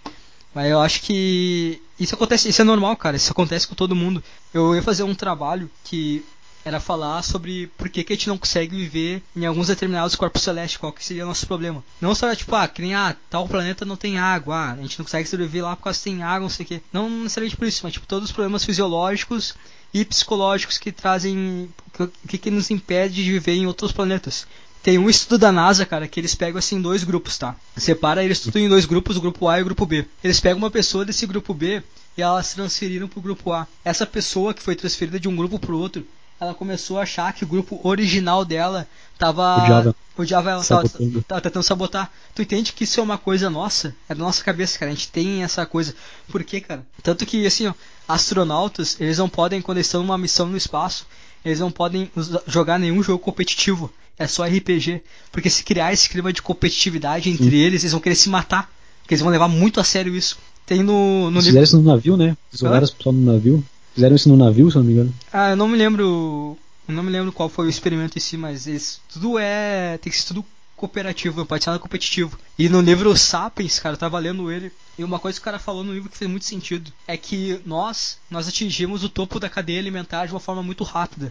Então a gente é completamente inseguro a nossa posição. A gente acha que a qualquer momento alguma coisa pode vir e nos boicotar e tirar nós desse, desse topo da cadeia alimentar. E o fato de a gente ter conseguido tão rápido, de ser tão inseguro, faz a gente ser cruel à mesma proporção. Entendeu? A nossa crueldade é, na verdade, com as nossas seguranças. Não sei se tu entendeu o ponto, tipo, a gente, é, a gente é muito inseguro em relação à nossa posição e a gente acaba sendo cruel de uma forma desproporcional pra, porque a gente se sente muito facilmente ameaçados. Sim. Eu tava tentando colocar esse meu trabalho, mas não não consegui encaixar porque eu quero ganhar conta também, não faz muito sentido para mim ganhar alguma coisa lá dentro, eu não quero mais nada de lá. É, mas isso nem sempre é a partir da, da tua reação, mas também pode ser dos outros. Talvez tu consiga entender os outros, ah, o cara age assim por causa disso, cara, quando vê aquele emprego é importante muito para aquele cara. E pelo fato daquele emprego ser importante para aquele cara, ele acaba sendo, entre aspas, cruel com o resto. Cara, mas é que tá, tipo, dos caras que eu falei, daquele do pior deles ali, não é esse que, que eu queria matar sexta-feira. Mas tem um cara que lida com ele que é muito, muito medíocre, sabe? Ele fala mal de todo mundo e só prejudica a equipe, não faz nada no trabalho. É um dos caras que menos trabalha e que mais fala mal dos outros. Eu nunca. Ele já me prejudicou bastante, cara. Muito ele me prejudicou mesmo. E eu nunca tinha falado nada dele pra ninguém. Só pros amigos mais próximos, né? Mas não pro chefe. Nunca fui na sala do chefe falar mal dele. Apesar dele dar um monte de motivo. Eu nunca tentei prejudicar ele, mas mesmo assim ele continuou me prejudicando. E a partir do momento que eu comecei a, a cobrar ele, a falar mal dele na frente da equipe, ele parou de fazer isso comigo. Ele começou, não, peraí, o cara tá, tá reagindo aqui? Não, deixa o cara, deixa o cara quieto então. Eu acho que não devia ter feito isso também, de começar a provocar ele. Só gerei mais ódio dele. Eu já me odiava sem motivo nenhum. Aí eu fui lá e agora comecei a dar um monte de motivo pra ele me odiar. É, acaba sendo que meio que um instinto animal, né? Porque tu vai.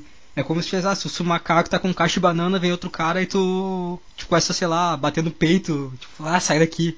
O cara vai se sentir ameaçado e vai sair, mas acaba não sendo uma atitude sei lá, consciente, acaba sendo mais uma coisa mais primitiva de tu mostrar que, cara, não mexe comigo que se eu quiser não, eu te foi, mato. Foi justamente isso, tipo, ele, ele falava, ele não tinha nenhum motivo para falar de mim, sabe? Eu não faço nada errado a ponto de dele ter uma coisa para falar de mim.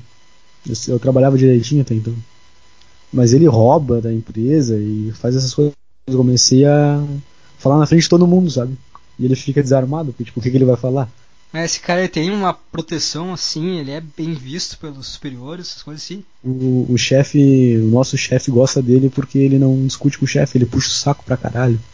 E o meu chefe gosta de falar mal dos outros também, sabe? E ele é o cara assim que fala mal, vai lá e puxa assunto pro chefe. É que, cara. Só esse... isso. E no trabalho ele é um merda, não sabe fazer nenhuma função, velho. É que o, o chefe. O cara tá muito entediado, então ele parece que gerar conflito é, é, o que mantém ele meio que. Um Big Brother da vida real dele. É, vou mexer isso aqui, vai nessa treta aqui, é isso que eu quero. Foda-se. Tá vendo a treta, assim. Né? Eu querendo ou não, cara, o negócio ali. Ah, eu não sei se teu chefe ele é o dono. Ele é o dono? Não, não. É, viu? Cara. cara, não tem nem a filosofia do lugar é dele. Então, ele não. só tem poder, tá ligado? É um poder baixo também, ele é nosso chefe, só nosso chefe. Ele é chefe de 20 caras só, a empresa tem 5 mil pessoas. É, então, mas dentro desse, pessoa, desse grupo de pessoas ele tem um poder, tá ligado? Ele pode botar um contra o outro, ele pode fazer o joguinho dele, brincar. Tá não, ele certo. anda com a postura de policial, sabe? Mão, mão abraçada atrás, assim, uma mão segurando a outra, nas costas, sabe? Cara, isso me dá um ódio, cara. Puta que pariu. Eu me lembro quando, tipo, deu essa reunião aí que tinha que dar avaliação. Eu fiquei, tipo, Sabe aquela coisa, cara, não acredito que tá fazendo isso, cara. Isso é uma das coisas mais burras que alguém pode ter pensado em fazer. Eu comecei a ficar com esse pensamento na cabeça e, tipo, ah, com o tempo, como demorou, a gente tem que fazer as, essas avaliações demoraram um tempo. E eu comecei a. Ah, como é que eu vou reverter isso? Ah, dei 5 pra todo mundo. E eu comecei a rir da forma de eu estar puto da cara. Aí eu. Quando a gente saiu da sala, eu virei pra uma guria e falei: É, o Boninho tá demais, hein? É o jogo da discorda, bicho. Ô louco. Tipo, cara, vou brincar com essa situação aqui, foda-se, tá ligado? Eu tava pensando também em começar a falar diretamente pro chefe porque eu não gosto dele. Mostrar as atitudes que ele faz, ó, tá, tá errado aqui, ó. Sabe que ele não vai ter a humildade de aceitar é, é, tá sim. Só queria gerar ódio nele quando eu pensei isso. Ele vai pegar e vai fazer. Não, na verdade eu faço isso porque faz total sentido. Ó, aqui, isso aqui. Ele vai. E tu. Não, ele, ele é burro, cara. Ele não consegue pensar nas respostas. É uma coisa, cara. A primeira vez que eu me reuni com o meu chefe, eu fui sincero com ele. Falei, ah, cara, não quero estar tá aqui. Tô aqui, é um, uma coisa temporária, não tô feliz.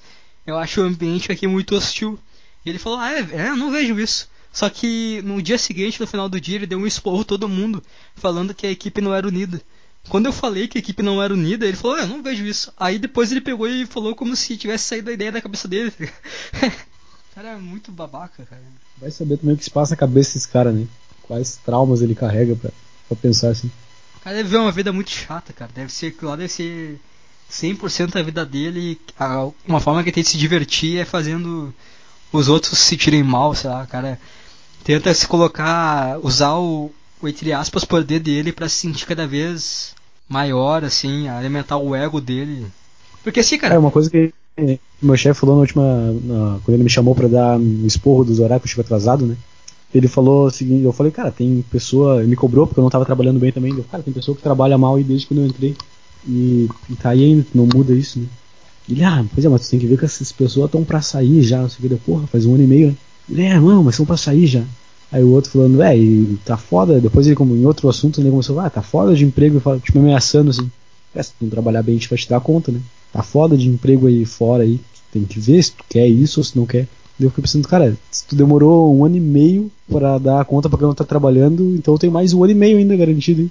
Fiquei pensando isso, não falei pra ele. Mas tipo, ele me ameaçando em dar conta, daí eu questionei, pô, tem pessoa que não trabalha mesmo, não trabalha mesmo e não ganhou conta. Ele, não, mas vai mudar, a gente vai dar conta.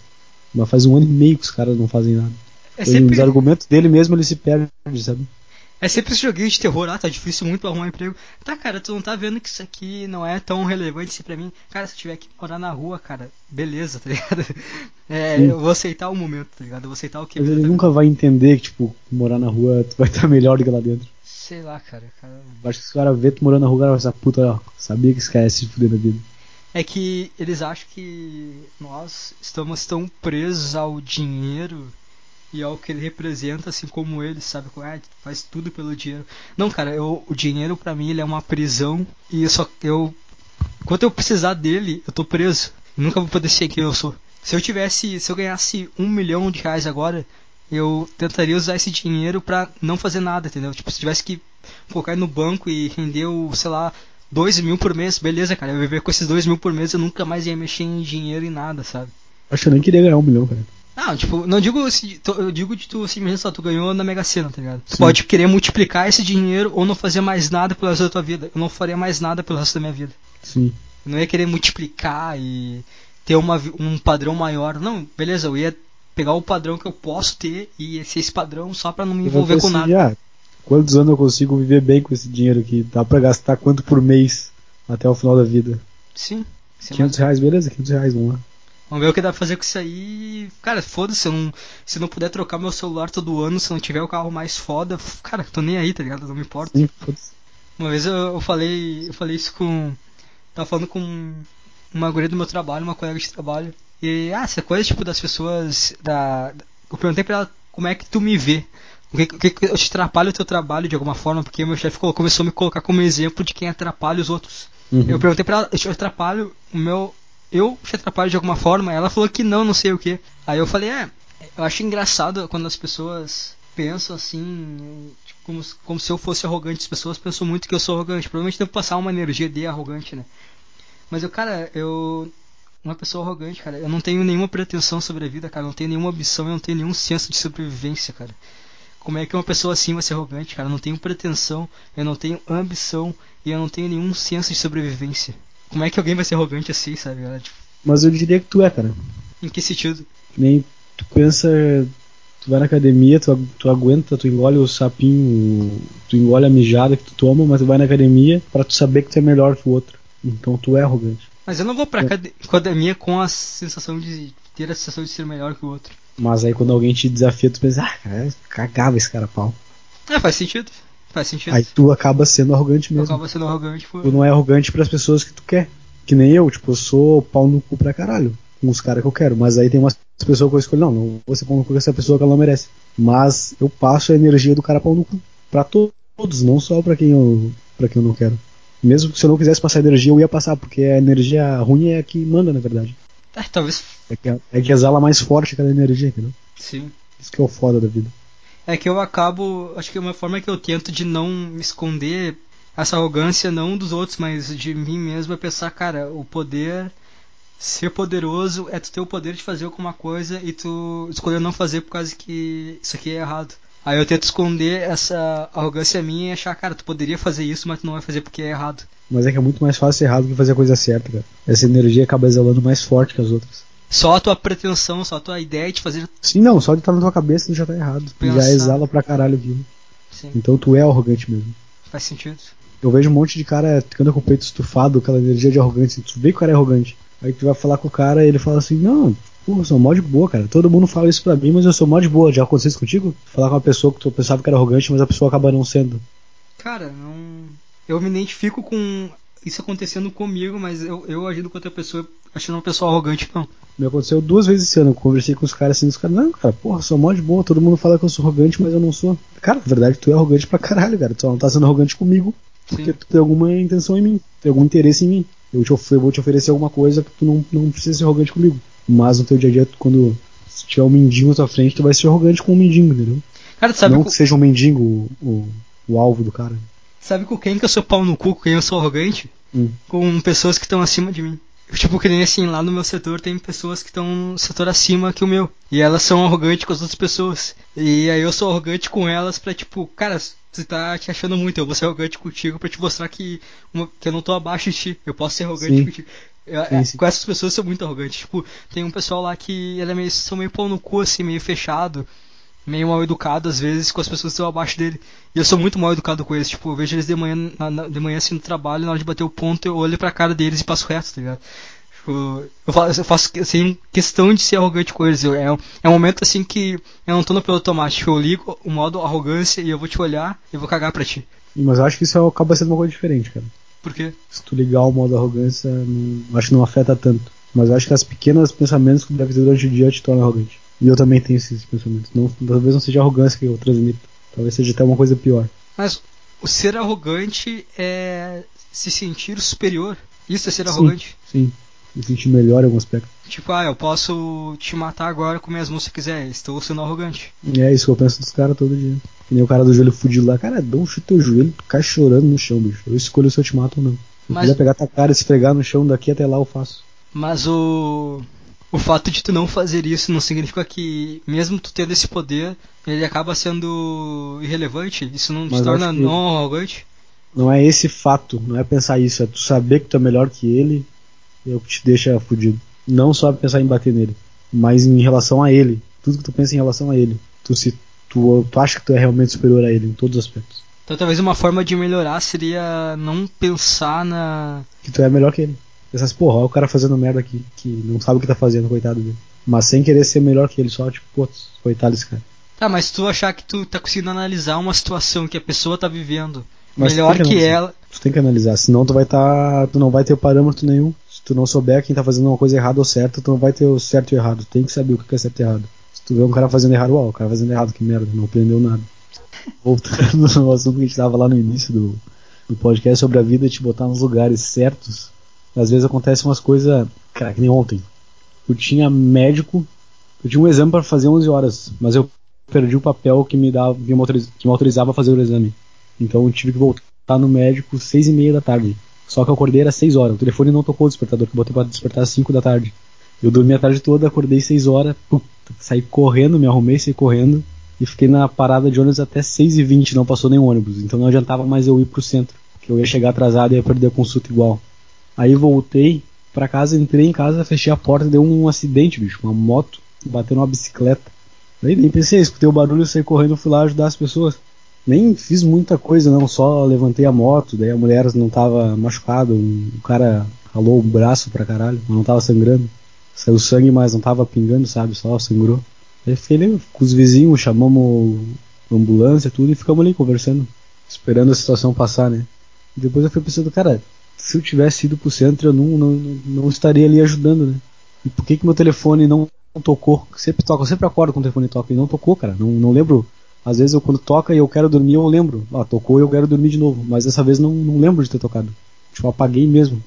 Tava pensando, pô, que engraçado, a vida me. De certa forma, parece que a vida queria que eu estivesse ali. Queria que tu presenciasse a situação em si.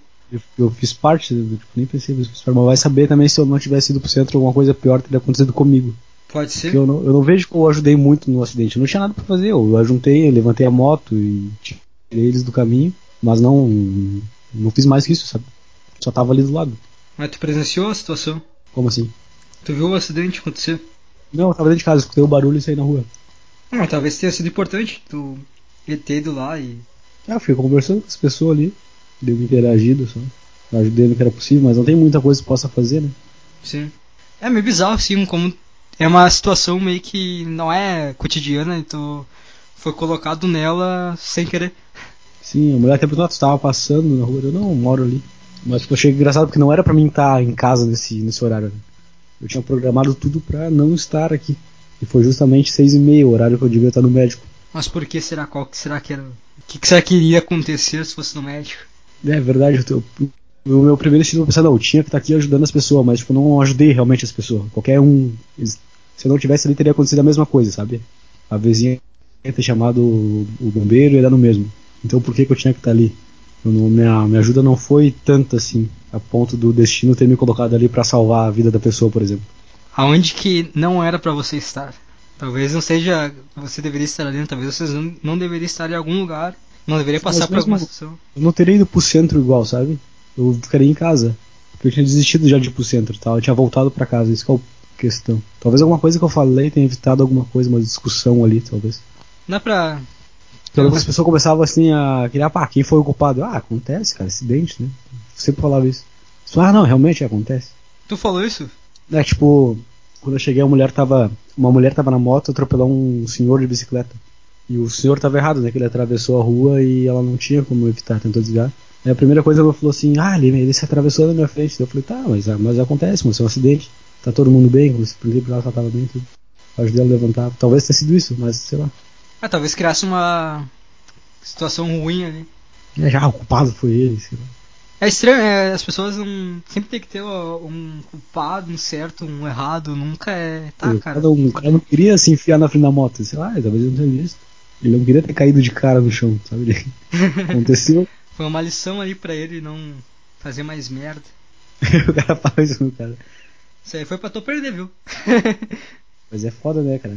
Cara, tu meio que falou, né, que o negócio, ah, quando a gente se formar, juntar uma grana pra ir pra tentar uma viagem, né?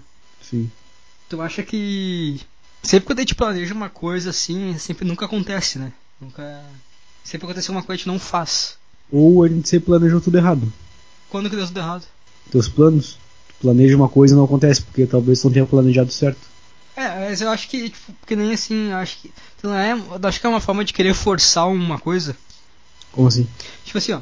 A gente tá, a gente tá nessa ideia assim de que há dois, três anos juntar uma grana e fazer uma viagem, né? Pra, sei lá, se colocar, não se estabilizar, né? Se colocar em um.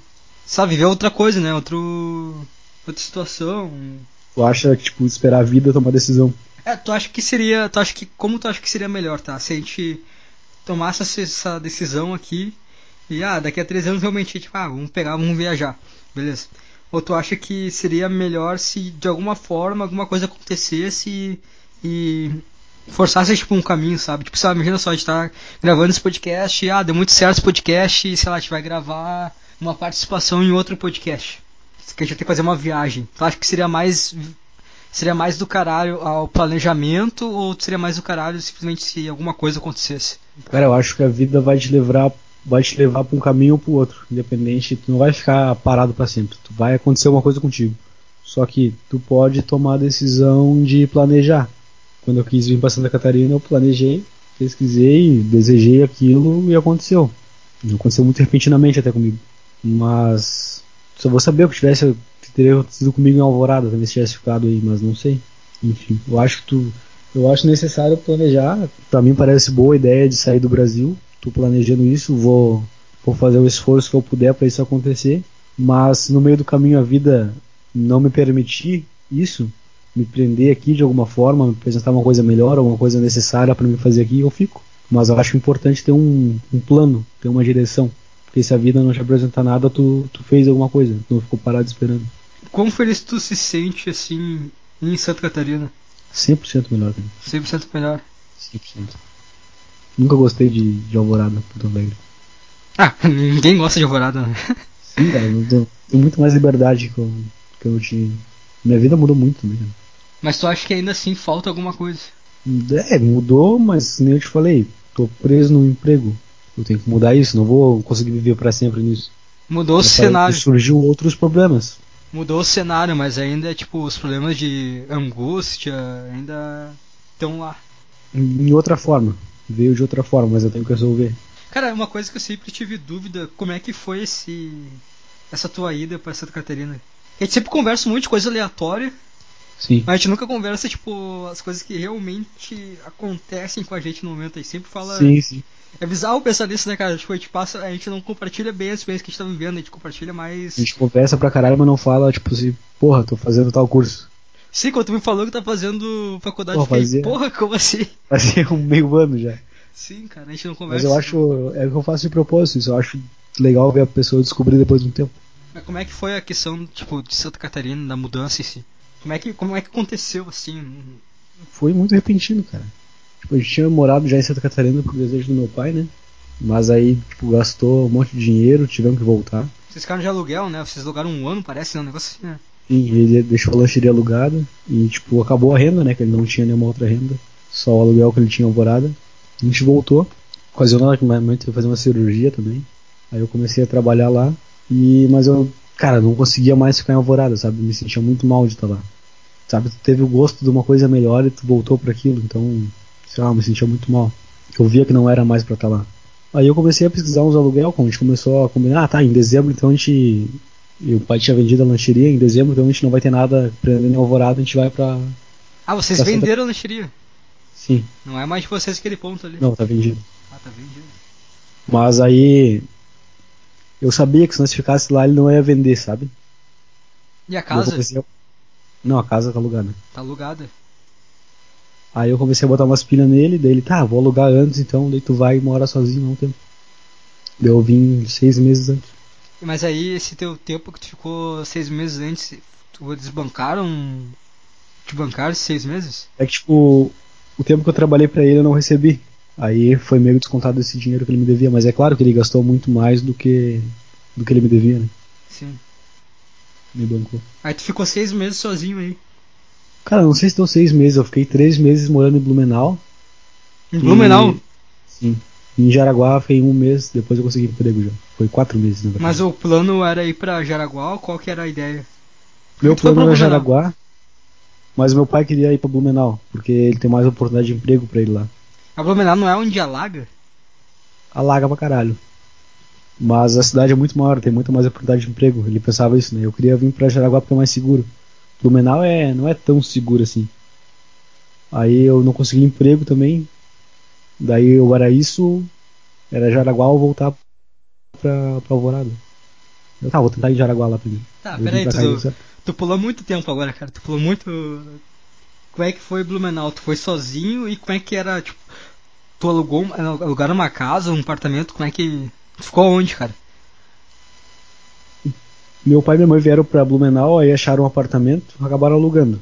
Do dia pra noite, assim. Enquanto isso eu tava com meu irmão em Alvorada trabalhando. Aí, tipo, ó, daqui uma semana tu vai morar em Santa Catarina. Tipo, eu nem sabia que eles iam alugar mesmo, sabe? Deu, bah, fechou, daí minha vida mudou do nada, assim.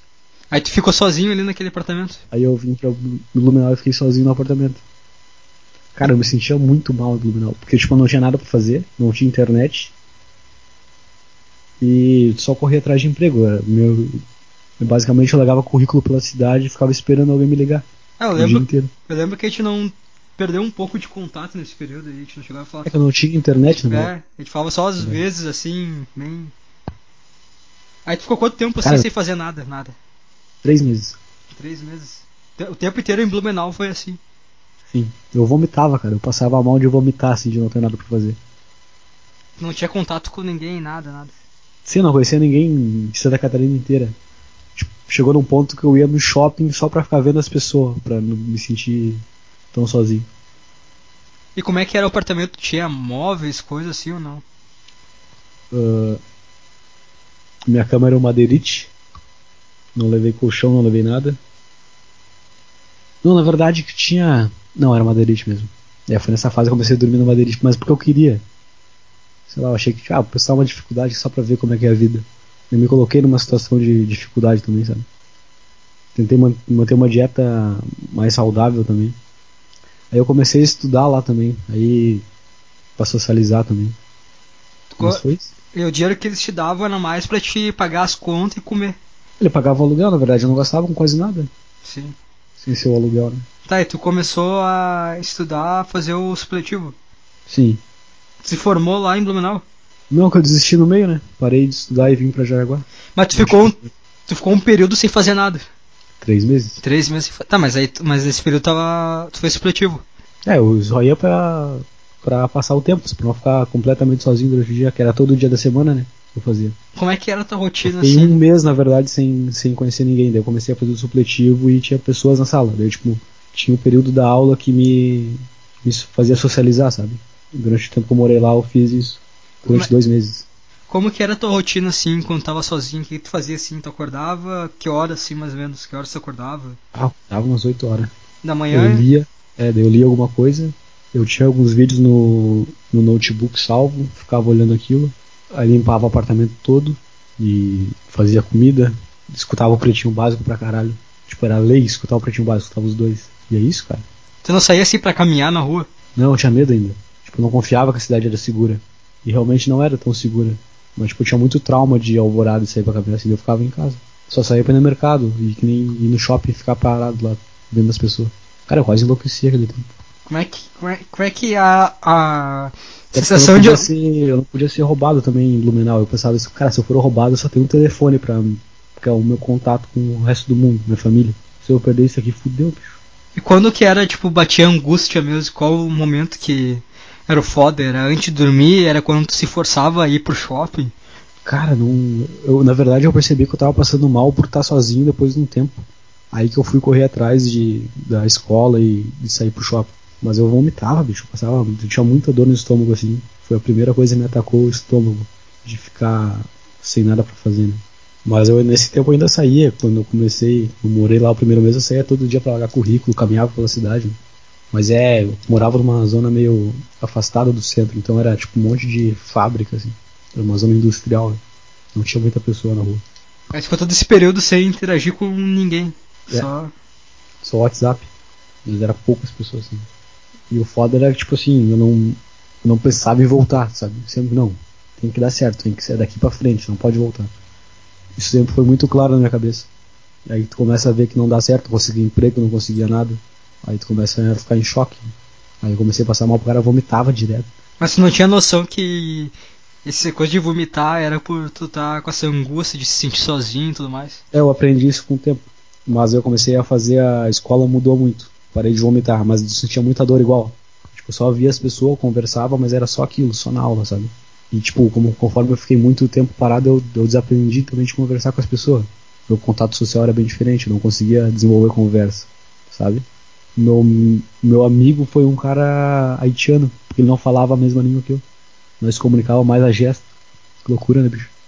E como é que. Então era uma coisa que tipo, não, tu não sabia interpretar a angústia que tu sentia, era só era, era físico, era físico mais, não era.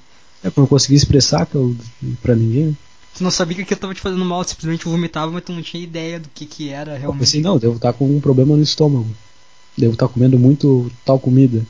Entendeu? Sim. E esse haitiano tu conheceu no supletivo? No supletivo, ele era meu colega. Como é que aconteceu assim a amizade de vocês? Cara, ele sentou do meu lado, Aí, tipo, ele não conseguia se comunicar com as pessoas também, né? Que eu também não conseguia, me comunicava muito pouco. Daí a gente começou a fazer os trabalhos junto. A gente fazia aula de inglês junto, toda segunda-feira. Eu comecei a dar house para ele, daí ele começou a trocar umas palavras, assim, só que era muito pouca palavra. Mas, tipo, a gente tinha aquela intenção, assim, não, esse cara é meu amigo, sabe? Eu sentia dele, ele sentia de mim. A gente tinha chegado na cidade há pouco tempo também. Era aquela coisa sem pretensão nenhuma, tipo, tinha dois caras que, tamo, que estamos isolados aqui. Situação. É. E tu não mantém mais contato com ele? Não, nem sei o James o nome dele, mas eu não, não tinha nenhum contato dele na época. Né? Só tá na mesma situação. Eu lembro no último dia de aula, assim, terminou. Terminou nossa. Era dois meses o curso. Ele terminou assim, ele. A gente caminhou junto até a saída da, da escola. Olhei na cara dele, olhou na cara, a gente apertou a mão assim, tipo, tá, cara, Foi isso daí, essa amizade. E daí foi, foi cada, um, cada um pra um lado. Foi uma, uma pessoa importante nesse ciclo, nesse, Sim. nessa situação. Eu tinha medo pra caralho também pra voltar pra casa, que eu morava longe da escola, tinha que ir a pé. E era uma, sei lá, eu, como eu vivia a vida toda numa cidade violenta, eu pensava que aquilo era muito violento também, sabe? Não sabia como é que as pessoas lidavam ali. Não sabia se ia ser assaltado, se ia ter alguém, sabe? Alguém com maldade na rua. Daí eu ia com medo pra caralho pra casa. Mas eu tinha tomado a decisão de não andar com soqueira também, ou faca, que não andava em alvorada. Sim. Até, até por medo da polícia mesmo, vai que a polícia te para ali, tá, e de onde é que tu vem? Porra, tu veio do outro lado do. Tu veio de outro estado e tá andando com uma soqueira aqui na rua, o que tu quer aqui? Ele ficou três meses assim. Sim. Daí não consegui emprego e vim pra Jaraguá. Daí logo logo consegui. Sabe como é que foi essa mudança de Blumenau pra Jaraguá? Tu pensou assim, ah, falou pros teus pais, ah, eu vou ter, eu vou. Como é que foi essa escolha assim de mudar para Jaraguá? Eu sempre quis Jaraguá, cara, porque ela é muito mais segura que Blumenau. E o meu medo mesmo era a segurança da cidade. Aí logo que eu vim, tipo, eu comecei a falar, não, quero ir pra Jaraguá, quero ir pra Jaraguá. Aí a minha família já tinha vendido lancheria, eles tinham, tinham que escolher um lugar melhor. Aí meu pai veio aqui, passou um final de semana, a gente veio na cidade, ele gostou da cidade, a gente acabou alugando aqui. Eu lembro que nesses três meses eu passei uma semana em Alvorada, mas me senti muito mal em Alvorada também. Me sentia bem por estar socializando, né, fazendo parte daquilo, mas eu me sentia muito mal. E foi aí que eu percebi que eu tava. Que o que me fazia mal era a solidão mesmo. Porque quando eu passei em Alvorada eu me sentia muito bem do estômago. Tudo normalizou, sabe? Porque, tipo, eu tinha contato da minha família e trabalhava na lancheria, pessoas pra caralho o dia todo. Aí do momento pro outro não tem mais ninguém, sabe? E aí tu ficou um mês em Jaraguá. Sozinho. Não, eu fiquei sem trabalhar um mês. Aí eu comecei a trabalhar. E tinha as pessoas do trabalho, não- fiz amizades dele. Tá, mas esse, esse um mês tu ficou sozinho, sem tua família. Tua família foi depois. oito meses sem minha família. Oito meses? Sim. Bastante tempo. Aí já era. Como é que era? é, tu ficou no apartamento, numa casa? Como é que é? No apartamento também. Em Jaraguá foi mais fácil, cara, porque eu tinha, não tinha medo de sair na rua, sabe? Porque a cidade é muito mais segura. Aí eu fiz amizade com um cabeleireiro que trabalhava do lado. E logo logo comecei a trabalhar e, tipo, trabalhava com 14 mulheres. E todo mundo tava na mesma situação ali, naquela equipe. Como é que era esse emprego aí que tu arrumou? Puta caralho, é do caralho. Foi um dos melhores empregos que eu já tive. Foi bom pra caralho. Ainda mais porque eu tava socializando de novo. O que que tu fazia nele? muito do caralho. Eu era. Tipo, trabalhava no estoque de uma loja de roupa. Da empresa que eu trabalho hoje. Só que era ter, serviço temporário, né? Era ter, terceirizado, né? Eu me lembro, Só enchia umas, umas araras de roupa lá e separava a roupa. eu me lembro que tu falava que a tua chefe era. te considerava pra caralho. Meu caralho, eu vejo ela até hoje. Mas a gente não tem tanto contato, mas, meu, ela me ajudou muito na cidade. Foi isso que me, me deixou mais tranquilo também na cidade. Aí tu ficou esses oito meses sozinho trabalhando nessa função? Meu, eu trabalhei três meses nessa função. Terminou o contrato em dia 23 de dezembro. Aí eu vou, fui pra Alvorada passar o final do ano. Não, mentira, eu fiquei no final do ano sozinho aqui. E dia 10 de janeiro minha família veio pra, pra Jaraguá. Aí eu fui desempregado mais dois meses. E peguei no mesmo emprego de novo, outra temporada. né?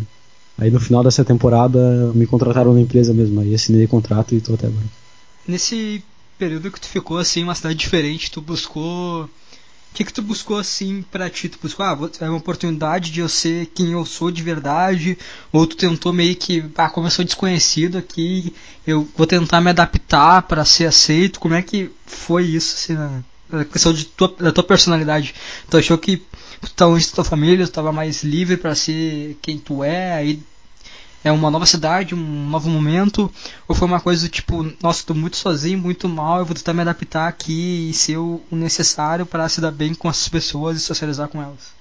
Cara, eu não pensei nisso em nenhum momento. Eu só continuei sendo quem eu era. Eu não, não tive esse, esse diálogo.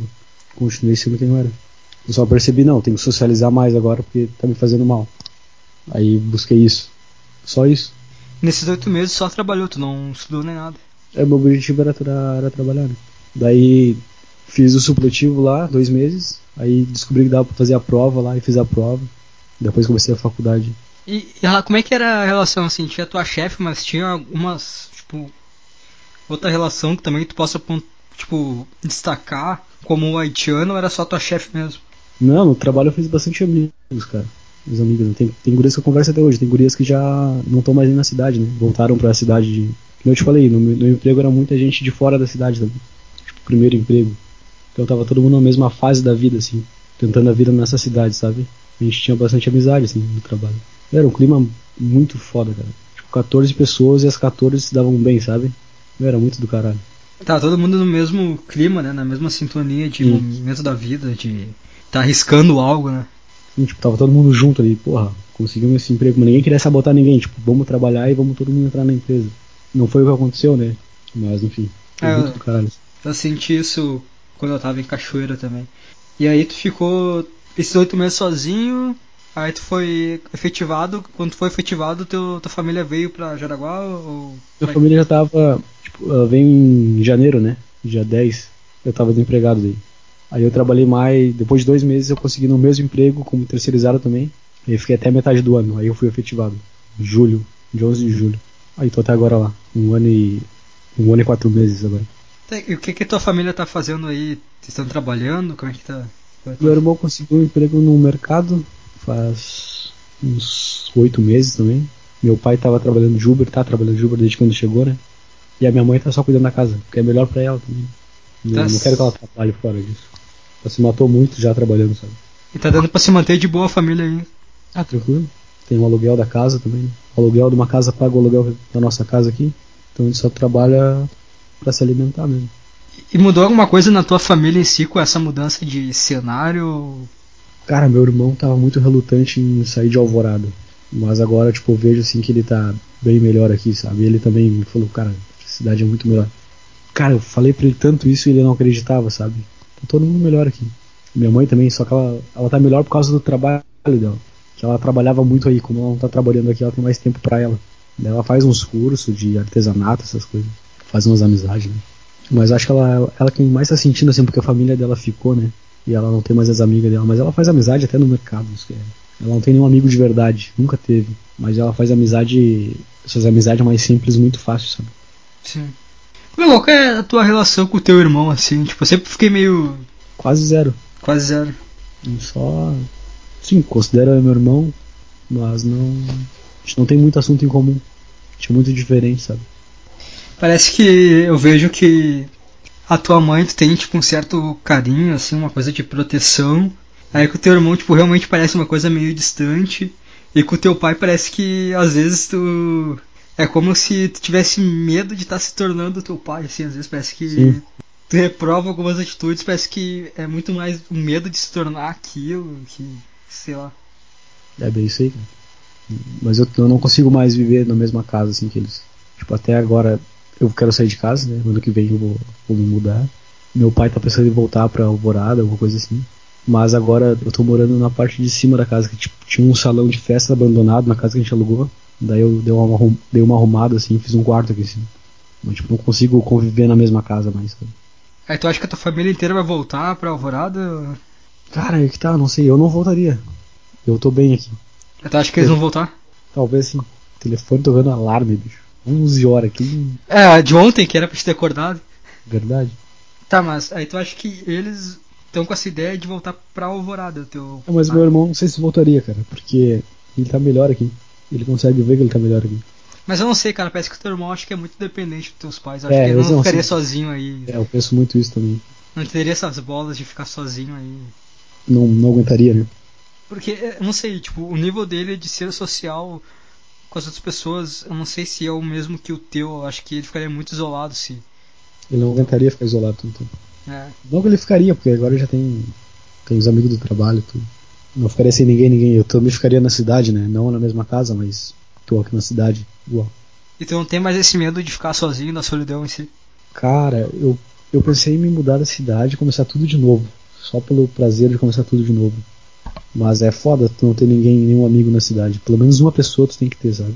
É isso que eu sinto. Mas acho que eu faria tudo de novo. Se, por exemplo, se eu tivesse que ir pros Estados Unidos sozinho, um país assim sozinho, eu iria. Porque eu sei que dá pra fazer tudo de novo, sabe? Tu não eu tem sei mais medo. como fazer. Tipo, quando eu vim, eu não fiz curso nenhum, não fiz nada, cara. Se eu tivesse me inscrevido numa aula de luta, alguma coisa assim, eu já ia fazer uns amigos lá, tá ligado? Já ia ser to- totalmente diferente. Já sei um protocolo agora, assim. Por mais que tu não tenha um emprego, tu tem que fazer alguma coisa que tu vai encontrar amigos, sabe? pessoas, pelo menos, pra conversar, um mínimo que seja. Tu tem que ter alguém. Aquela frase, a felicidade só existe quando é compartilhada. Mas em qual nível, né? Tu precisa de, de amigos de verdade ou só superficiais? A gente precisa de pessoas pra dividir momentos, né, cara? Querendo ou não, os é difícil tu pensar em um momento assim sozinho, sabe? Tipo. Foi foda. Né? Aí quando tu pensa assim, ah, tal momento que tu passou com tal pessoa, parece que é muito mais, mais fácil de gravar o momento que tu passou com uma pessoa Sim. que sozinho. A gente é muito sociável, né? Que a gente não consegue viver sozinho. E como é que foi essa faculdade? Se quando tu começou, pá, agora eu vou fazer, entrar na faculdade? Ah, cara, tava meio. Não sei, cara. Acho que eu tentei socializar. Eu, ah, vou fazer uma faculdade. Mas nem pra isso serve. E o teu curso? É, é, aquela coisa do, do clube da luta que eu te falei, cara. Tipo, tu faz as. É, eu sou tipo não lembro o nome do ator, do, do personagem principal. Eu acho que é Jack, eu não tenho certeza. Eu sou tipo ele indo no. no vendedor dos caras que tem câncer lá. Mas eu não tenho câncer. Eu só tô indo lá e compartilhando alguma coisa. Mas não é verdadeiro em mim, eu só, só faço. Como é que tu. Eu, é tipo, tava sem nada pra fazer, tá, vou fazer faculdade agora. Só pra fazer alguma coisa. Eu peguei um curso que se aproximava com o que eu queria e tô lá tu não se sente verdadeiro?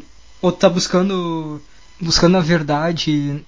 Como é que, como é, que é essa coisa? Me explica, me explica essa coisa que você falou aí do Clube da Luta de ir pra grupos com câncer, assim, só que me explica isso na tua realidade. Cara, eu acho que eu, eu criei essa necessidade por ter passado aquele tempo sozinho. E agora eu tô vou em alguns lugares que eu não, não pertenço, mas eu vou lá. Só pra ocupar meu tempo. Que nem amanhã. Amanhã eu vou acordar cedo e vou no, no treino de futebol americano. Cara, eu nem, eu nem penso em futebol americano. Os caras tudo lá gostam pra caralho e se dedicam pra caralho. Eu nem, nem tô, não, não tô nem aí, não sei nem o nome das coisas. Mas eu vou lá pra não ficar o dia todo sem nada pra fazer. E porque eu vou correr, eu gosto de correr. Sim. Mas tipo, não é verdadeiro aquilo em mim, sabe? É que nem ele vai, ele vai no, no coisa do câncer lá, ele abraça os caras, ele chora com os caras, e isso faz ele dormir melhor, mas não é verdadeiro nele. Eu não achei a minha coisa ainda. Tô nessa fase ainda. E é por causa, eu acho que ele criou o Clube da Luta porque ele ia nesses clubes e via, não, é, isso aqui é bom, tudo me faz bem, só que não não é não é o meu ainda. Eu tô só indo nas coisas. Que nem na massoterapia, a mesma coisa. É porque se para pensar, tudo que tu faz não tem uma relação, né? Faço coisas muito aleatórias. E tu acha que se tu tiver o começar a gravar o podcast, tu acha que talvez tu não consiga sei se é a coisa ainda. Não sabe se é a coisa ainda. Eu, eu vejo podcast como uma coisa que eu posso fazer o resto da vida, só que é porque é uma conversa. Também. Eu gosto de conversar pra caralho. E não aquelas conversas do dia a dia. Essas conversas eu não sei fazer. Mas sentar e conversar mesmo, assim, um assunto foda, eu acho isso muito bom. Eu gosto muito de fazer isso. Nem eu tô, tô há quanto tempo aqui? Duas horas e meia, cara. Tipo, não, não faz dez minutos na minha cabeça. Tu acha que de uma forma indireta, assim, quando tu. O podcast, assim, quando tu escuta caras que tu. que tu não sei se não sei se eles têm a mesma linha de pensamento, mas o teu ponto de vista acaba tendo uma linha de pensamento semelhante que a tua. Tu, tu não acha que meio que de uma forma inconsciente, sem ter contato com essas pessoas, tu acaba meio que formando o teu clube. Quando tu escuta o um podcast, por exemplo, quando tu escuta tipo que nem o, o Eduardo falando, quando tu escuta aquele cara, o Caio, Caio Fábio, né? Sim. Quando tu escuta esses caras falando, tu não, não é como se formasse na tua cabeça o teu clube mesmo que tu não tenha um contato direto com eles? Cara, eu acho que a opinião de cada pessoa agrega. Eu escuto o Joe Rogan, o Caio Fábio, o Eduardo às vezes, né, porque não tem não, não tem uma plataforma para comunicação, mas eu escuto esses caras porque quase tudo que eles falam te agrega alguma coisa muito importante para a vida. E mas eu eu tento ter isso de qualquer conversa que eu tenho. Por isso que eu não gosto de conversa superficial, eu gosto de conversar mesmo e entender mesmo o que a pessoa quer dizer. Porque daí tu vai, tu vai trazer aquilo pra ti, tu vai aprender alguma coisa. Que nem na conversa de hoje, eu aprendi alguma coisa, eu aprendi a como lidar no trabalho, a como lidar com as pessoas para não transformar minha energia numa coisa que não é. Talvez isso que a gente, essa conclusão que eu tomei, não seja real, não seja real, mas eu vou aprender com ela. Eu vou tentar botar ela em prática, se der errado eu vou aprender outra coisa no caminho.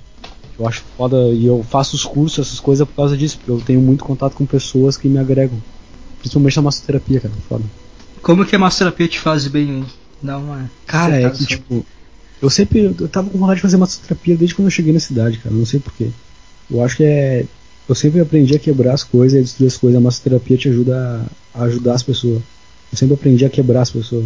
Sempre tive essa mentalidade. A massoterapia é totalmente oposto. Eu não quero, não, não me via trabalhando isso, mas eu queria aprender essa habilidade para poder ajudar quem, quem eu quisesse, sabe? E durante algum tempo até busquei informação, busquei alguns cursos mas nunca, nunca consegui finalizar, nunca consegui entrar no curso mesmo. E acabei entrando nesse totalmente por acaso. E a professora do curso é muito foda, cara. Ela tá sempre falando de energia e dando uns conselhos assim. E eu, eu, eu não aprendo muito sobre massoterapia, mas aprendo muito sobre como ela lida com as pessoas. Isso é muito foda. Eu acho que é isso que eu precisava aprender. Eu acho que a vida me colocou lá para aprender isso. Então eu tô tentando sugar o máximo que eu consigo dela. Inclusive vou perguntar para ela desse problema do trabalho, como é que eu lido para não não prejudicar minha energia. Ela é muito foda, cara. Ela consegue sentir a tua energia de longe assim. É foda. Ela é quase evidente, sabe?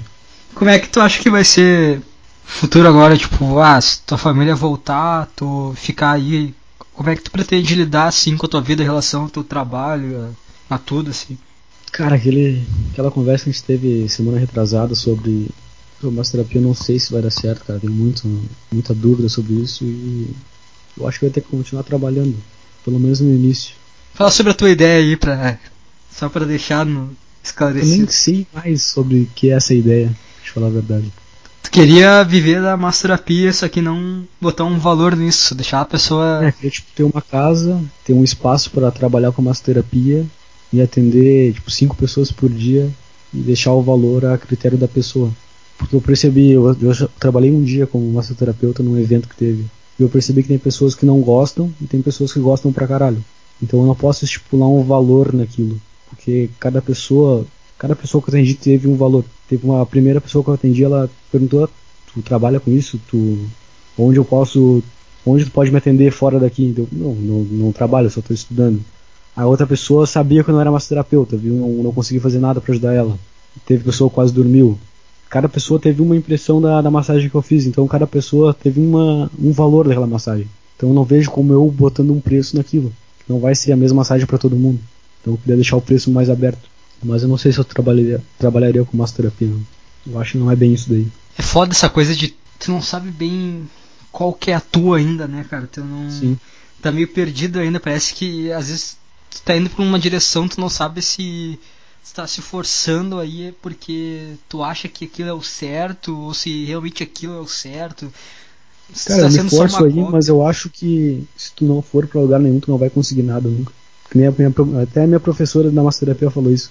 Teve duas gurias que começaram um curso com nós e já não estão mais lá. Já desistiram do curso. E ela falou: Olha, vocês parem de falar mal delas, porque se ela veio aqui, a vida, ela abriu várias possibilidades pra vida dela e talvez ela tenha aceitado uma dessas possibilidades. Se ela não tivesse vindo e ficado em casa, não ia ter acontecido nada com ela. Foi importante ela ter vindo até a parte que ela veio e a partir de agora ela tá trilhando outro caminho. Ela tem que tomar essa decisão de vir pra mudar a vida. Eu acho que isso é importante. Por isso que eu vou nas coisas também, eu acho que é mais por causa disso. Mesmo sem saber, eu faço isso. Tipo, me forço a ir nos lugares que eu nem não me sinto parte, porque só assim eu vou conseguir uma coisa. Se for em casa, não vai mudar nada. Se eu estiver na rua tentando fazer uma coisa, muda. Eu acho que é bem isso que eu queria, que ela me dera uma terapia também de trabalhar de graça. Imagina quantas pessoas tu vai conversar, quantos podcasts tu vai conseguir fazer, tu e aquela pessoa ali. Quanta informação tu vai conseguir tirar daquela pessoa, quanta coisa tu vai aprender daquela pessoa. Eu acho isso do caralho. Mas eu não sei se eu, se eu conseguiria sobreviver disso. É meio que tá aberto ao momento e não ficar de braço cruzado, emburrado, mas sim tá aberto Sim. a viver aquilo. Tá, é, tá na rua vivendo. E tipo, quando eu tô dentro da empresa, eu não tô na rua vivendo, eu tô trabalhando pra sobreviver. Se eu conseguisse tornar meu trabalho tá na rua vivendo, seria do caralho, né? Mas tu não acha que tu talvez tu esteja, sei lá, não aceitando viver o momento do teu trabalho, não tirando talvez alguma coisa positiva? É que eu já, cara, faz um ano e meio que eu trabalho lá. Tipo, eu já fiz muita coisa, eu já sei todas as funções e, e já, já saturei, sabe? Eu vejo que eu consigo ajudar algumas pessoas, cara. Tem, tem um gurizão de 18 anos lá que é apaixonado por uma guria que não faz nada pra ele. Eu vou lá e ensino, ó, cara, não é assim que funciona. Eu falei pra ele de regra da vida, falei que ele ia ser corno o resto da vida se ele quisesse ela. Tipo, ele consegue entender. Daí, tipo, ele vai numa festa agora que vai ter na cidade com essa guria. Eu já falei, ó, vai acontecer isso, isso isso nessa festa. Eu tô só esperando acontecer, porque é a regra da vida. Depois ele vai vir, vai, ele vai começar a me escutar mais, sabe? Eu tô conseguindo ajudar ele. Eu- mas é só isso que eu consigo tirar durante o dia todo. Ah, mas se esse ciclo não se encerrou é porque talvez tenha alguma coisa aí que Ou talvez eu esteja confortável nesse ciclo e não esteja com medo de largar. tá com medo de iniciar um novo. Sim, isso que é foda, nunca sei. É, parece, é muito. tu Fica naquela. Quando que tá aparecendo o vagão da oportunidade? Quando que eu entro nesse vagão e pego outro caminho? Tipo, tu fica. Será que eu perdi a chance? Será que o o vagão ali passou e eu não peguei ele? Será que. Será que se eu me jogar agora, eu tô me jogando. Tipo, sei lá, na frente do trem, ele vai me atropelar? Ou... Quando que será que é o momento certo de tu pular assim, de pegar e tá. Como... Eu acho que não tem momento errado, cara. Eu acho que tem que estar tá sempre indo, sabe? Nunca, não pode parar, só isso. É, porque querendo. É como se meio que tivesse certo, né? E por mais que eu não ache o sentido, não ache a minha coisa, o meu clube da luta, eu vou estar tá aprendendo coisa nova. Talvez seja isso, sabe? Tá vivendo, tá aprendendo. Assim como uma briga, tá vivendo só um momento. É. Eu quero começar a fazer luta de novo, cara. Acho que segunda-feira eu vou lá. Eu me lembro quando a gente fez, tu não tinha medo nenhum, tu. Como? Quando, quando a gente fez aquele tempo lá de luta, eu lembro que tu não tinha medo de levar soco na cara, de se jogar no chão, de cara no chão, tu vivia 100% aquilo. Pô, foi do caralho aqueles dias, né? Eu lembro de todos os dias daquele. Sim. Eu lembro quando tinha que fazer aquela atividade de pegar e se jogar no chão. Aí tinha que botar a mão no frente do rosto e jogar pra frente. Todo mundo ficava. botava o joelho antes com medo. Tu não, tu foi lá e se jogou, foda-se. Cara, meu Cara, eu olhei pra aquilo e começava a rir demais. Tipo, caralho, bicho se jogando com a cara no chão e não tá nem aí, não tá com nem um pouco de medo. Mas eu, eu sei lá, não tenho esse medo físico, mas de resto, sou uma bichona. Acho que uma coisa que. É engraçado tu falar isso, tipo, que tu é uma bichona. Mas uma coisa que, de certa forma, eu admiro em ti é justamente a coragem, sabe? De, de não ter medo, assim, de tomar alguma atitude mesmo, que parece ser muito louca, muito insano, tu vai lá e faz. Tipo, pegar e passar a Catarina. Foda-se, cara. Tu falar e fez. É a mesma coisa que se jogar com a cara no chão, sabe? Parece. Eu tenho mesmo, mais ou menos essa visão de ti. Eu tenho, às, vezes eu fico com, com raiva de ti, de às vezes tu. Quando tu se sente confortável assim, quando tu não faz alguma coisa. Eu fico, porra, cara, tem puta potencial e tu. Porque que em alguns momentos tu parece coragem pra caralho e em outros momentos tu parece. É, eu também não sei. Às vezes sou uma bichona mesmo. Não consigo fazer umas coisas que me parece tão fácil falando parece tão fácil, mas eu não consigo fazer. E umas coisas que parecem foda eu faço. Acho que eu não vejo muito sentido. Mas às vezes eu vejo sentido nas coisas e não faço, cara. Mas também, falando em coragem também teve, cara. Tu foi pra. Tu foi pra Santa Maria lá. Ah, mas Fez eu... a mesma coisa. Ah, mas foi pra faculdade, né? Foi pra uma coisa que todo mundo faz. Ah, eu não tinha ambição nenhuma de fazer faculdade, eu tentei fazer uma coisa parecida, talvez. Ah, mas você foi muito mais no. Sei lá, não tenho nada e tô indo. Eu não, eu tinha. Ah, não, tô fazendo aqui a faculdade, beleza, é isso aí. Ah, não tinha nada, mas eu sabia que se eu ficasse em Alvorada eu ia conseguir um emprego e trabalhar. Mesma coisa que eu fiz aqui. Eu não tinha nada, mas eu sabia que a vida ia andar nesse caminho. Tem uma, uma entrevista do Eduardo no Pânico, ele falou, eu tenho o meu maior medo quando ele, ele ainda estava vivendo a vida dele normal, com a família dele rica e tudo mais, era dele falou que chegar na velhice e ver que nada fez sentido. É, isso é uma merda. Mas no caminho que eu tô andando, eu acho que nada vai fazer sentido se eu continuar assim. Tá na hora de mudar o ciclo. Sim, porque se eu continuar assim, segunda-feira eu vou trabalhar, sábado, domingo eu vou ficar em casa triste, segunda-feira eu vou trabalhar. Faz um ano e meio já que eu tô assim. Esse ano e meio faz seis meses que eu não aguento mais. Mas eu acho que foi importante trabalhar, senão eu não tinha feito nada que eu tô fazendo. Não teria absorvido nada também. Daqui a três anos a gente faz a viagem. Ou não? Se a vida não, não te oferecer nada melhor no caminho. Se não tiver nenhuma mudança. Não, digo, mudança vai ter pra caralho, só que vão ser mudanças boas ou ruins. Se a é vida te fuder, tu tenta melhorar. É que é difícil tu ver algo sendo ofertado, algo melhor, sendo que acho que tanto eu como tu a gente não tá tão aberto assim. Acho que é difícil a gente estar. Tá... Eu acho que. Eu não sei. Eu não sei se tu pensa assim também, mas eu penso que no momento atual, cara, acho que uma das coisas que me machucam é o fato de não estar tá conseguindo ser quem eu sou. E isso faz eu não não ser bom em nada. Sentido porque, tu, porque tu, tá, tu tem que ser um pau no cu pra viver. Pelo menos é isso que tu pensa. Sim. Aí eu penso, porra, eu não tô conseguindo ser. Como é que tu eu... não é um pau no cu, por isso que tu tá se fudendo. Por isso que tu não consegue ficar, em, ficar inquieto lá. Por isso que tu não tá feliz de estar lá. Tu tá se forçando a ser uma coisa que tu não é. É, às vezes eu sou tipo pau no cu assim como uma pessoa ficou, cara, por que tu fez isso, tá ligado? Por que tu agiu dessa forma? Mas acho que é isso, cara. Acho que vai ser difícil ser ofertado algo melhor e quando tu não tá sendo 100% tu, quando não tá sendo 100% verdadeiro. Quando... Porque, cara, não tem, acho que nada vai ser. Tu não, vai, não vão construir nada sincero, sabe? Tipo, relacionamento, essas coisas, acho que não, não vejo isso acontecendo agora. Ah, não, eu não tô pronto. É tudo muito vazio, parece agora, tipo. Sei lá, não, não consigo nem comigo, imagina outra pessoa. É muito hoje em dia é como se fosse uma necessidade assim, tá ligado? Tipo, prazer e aí depois o vazio é que eu vejo também que se eu me envolver agora, não vai ser, ser para sempre. Então vai ser uma coisa que vai ter um tempo determinado e tu vai se fuder muito por causa disso. E vai, te, Não vai te prender, né, cara? Não vai. É, não vai ser real. Não vai ser real, é. A pessoa, tipo, tu não vai. Acho que é difícil tu ver alguém te entendendo de verdade agora, agora, nesse momento. Porque tu nem se entende de verdade, né? Assim, se fuder mais um pouco, aprender mais alguma coisa. E outra coisa, cara, eu acho que a pessoa, se vai aparecer alguém, vai aparecer do nada. Não deve procurar ninguém. São coisas que acontecem. Sim. É que nem o acidente aconteceu ontem. Tipo, tava ali, a vida me colocou ali, foda-se. Não deve estar com expectativa para aquilo acontecer, entendeu? Sim. Eu, eu, eu tô muito sem pretensão, tipo, atualmente, sim, tipo, em relação até mesmo à faculdade. Antes, eu, eu queria criar ali uma carreira. Hoje, hoje eu olho e eu. Ah, na verdade não, sabe? Eu tô muito mais só fazendo ali o do momento. Hoje eu não penso eu vejo, assim. Criar uma carreira eu vejo muito esforço por uma coisa que não vai ter tanto sentido. Deu pra entender? Não. O que é criar uma carreira? Tu vai se esforçar para ganhar dinheiro naquilo. E não é, pelo menos esse que eu vejo. E não é o certo ganhar dinheiro com uma coisa. Talvez tu quisesse ajudar as pessoas, aí sim. É, eu. Quando eu fiz o trabalho aí de consultoria, em relação a treinamento, alimentação, eu me senti muito mais realizado da parte de fazer a pessoa se sentir bem, tipo, propriamente sim. do ganho físico que a pessoa teve.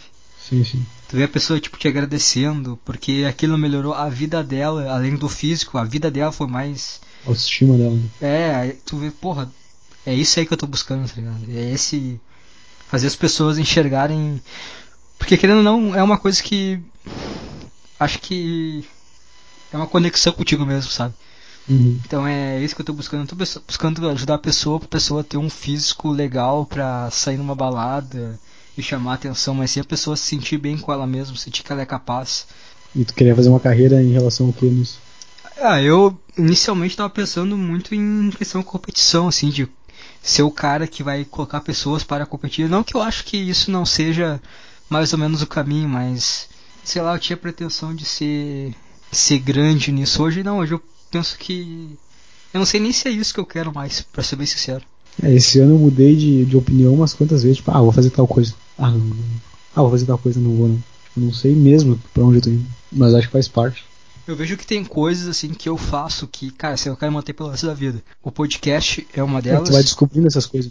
É, Tipo, que nem assim, ó, podcast é uma coisa que eu quero manter pelo resto da minha vida. Isso aqui tendo, sei lá, 10 mil visualizações ou uma visualização, eu quero fazer isso. Se ninguém escutar, eu ainda quero gravar. Tipo, é uma coisa que eu quero fazer toda semana. Eu pegar e gravar, e tipo, a gente gravar junto é uma coisa que eu quero fazer pelo resto da minha vida, toda semana. Cara, ou pelo menos enquanto fizer sentido, sabe? Imagina se não tivesse gravado esse podcast quando eu tinha me mudado para Blumenau. Nas conversas que eu ia ter naquela época. Os dois? Imagina se eu tivesse isso registrado e poder escutar hoje. Ia ser muito caralho. Os dois. Isso eu acho foda gravar o podcast, porque tu vai ter essas lembranças da forma mais natural possível, gravada em áudio para escutar quando tu quiser. Talvez eu nunca escute, mas só de ter ela já é bom, sabe? Nós dois, tipo, vivendo, tipo, a mesma, a mesma coisa de ir por uma cidade desconhecida, só que ainda assim sendo experiências diferentes. Sim. Isso que é foda. E uma outra coisa foda que tu tem que ser verdadeiro pra caralho quando tá fazendo podcast. Tipo, tu tem que falar o que tu tá sentindo mesmo.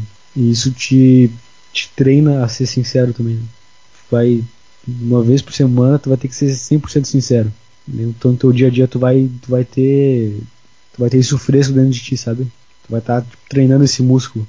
Aí tu consegue entender melhor a situação. Eu lembro que uma coisa que fazia eu entender a situação era escrever, que aí eu, tá, mas espera aí, o que, que tá acontecendo de verdade comigo? Aí quando eu escrevi, eu meio que conseguia ver o que eu tava sentindo de fora, sabe? Aí eu, tá, tá, tô entendendo o que tá acontecendo comigo. Uhum. Fazer o cara refletir melhor sobre, sobre o que o cara tá vivendo. Só de falar já é bom pra caralho. Tipo, um psicólogo, psicólogo faz isso, né? Os caras só te perguntam umas coisas e tu vai falando. Exatamente. E o foda assim que eu não conseguiria. Eu não sei se eu conseguiria ser 100% sincero conversando com outra pessoa, assim, um psicólogo, um cara formado. Contigo é um cara que consigo ser 100% sincero, porque a gente se conhece já há um tempo. Eu acho que às vezes até quando o cara grava um podcast, o cara fica com aquela coisa na cabeça, tipo, ah, eu estou gravando um podcast. Ele tá pensando muito mais em agradar quem está ouvindo ele.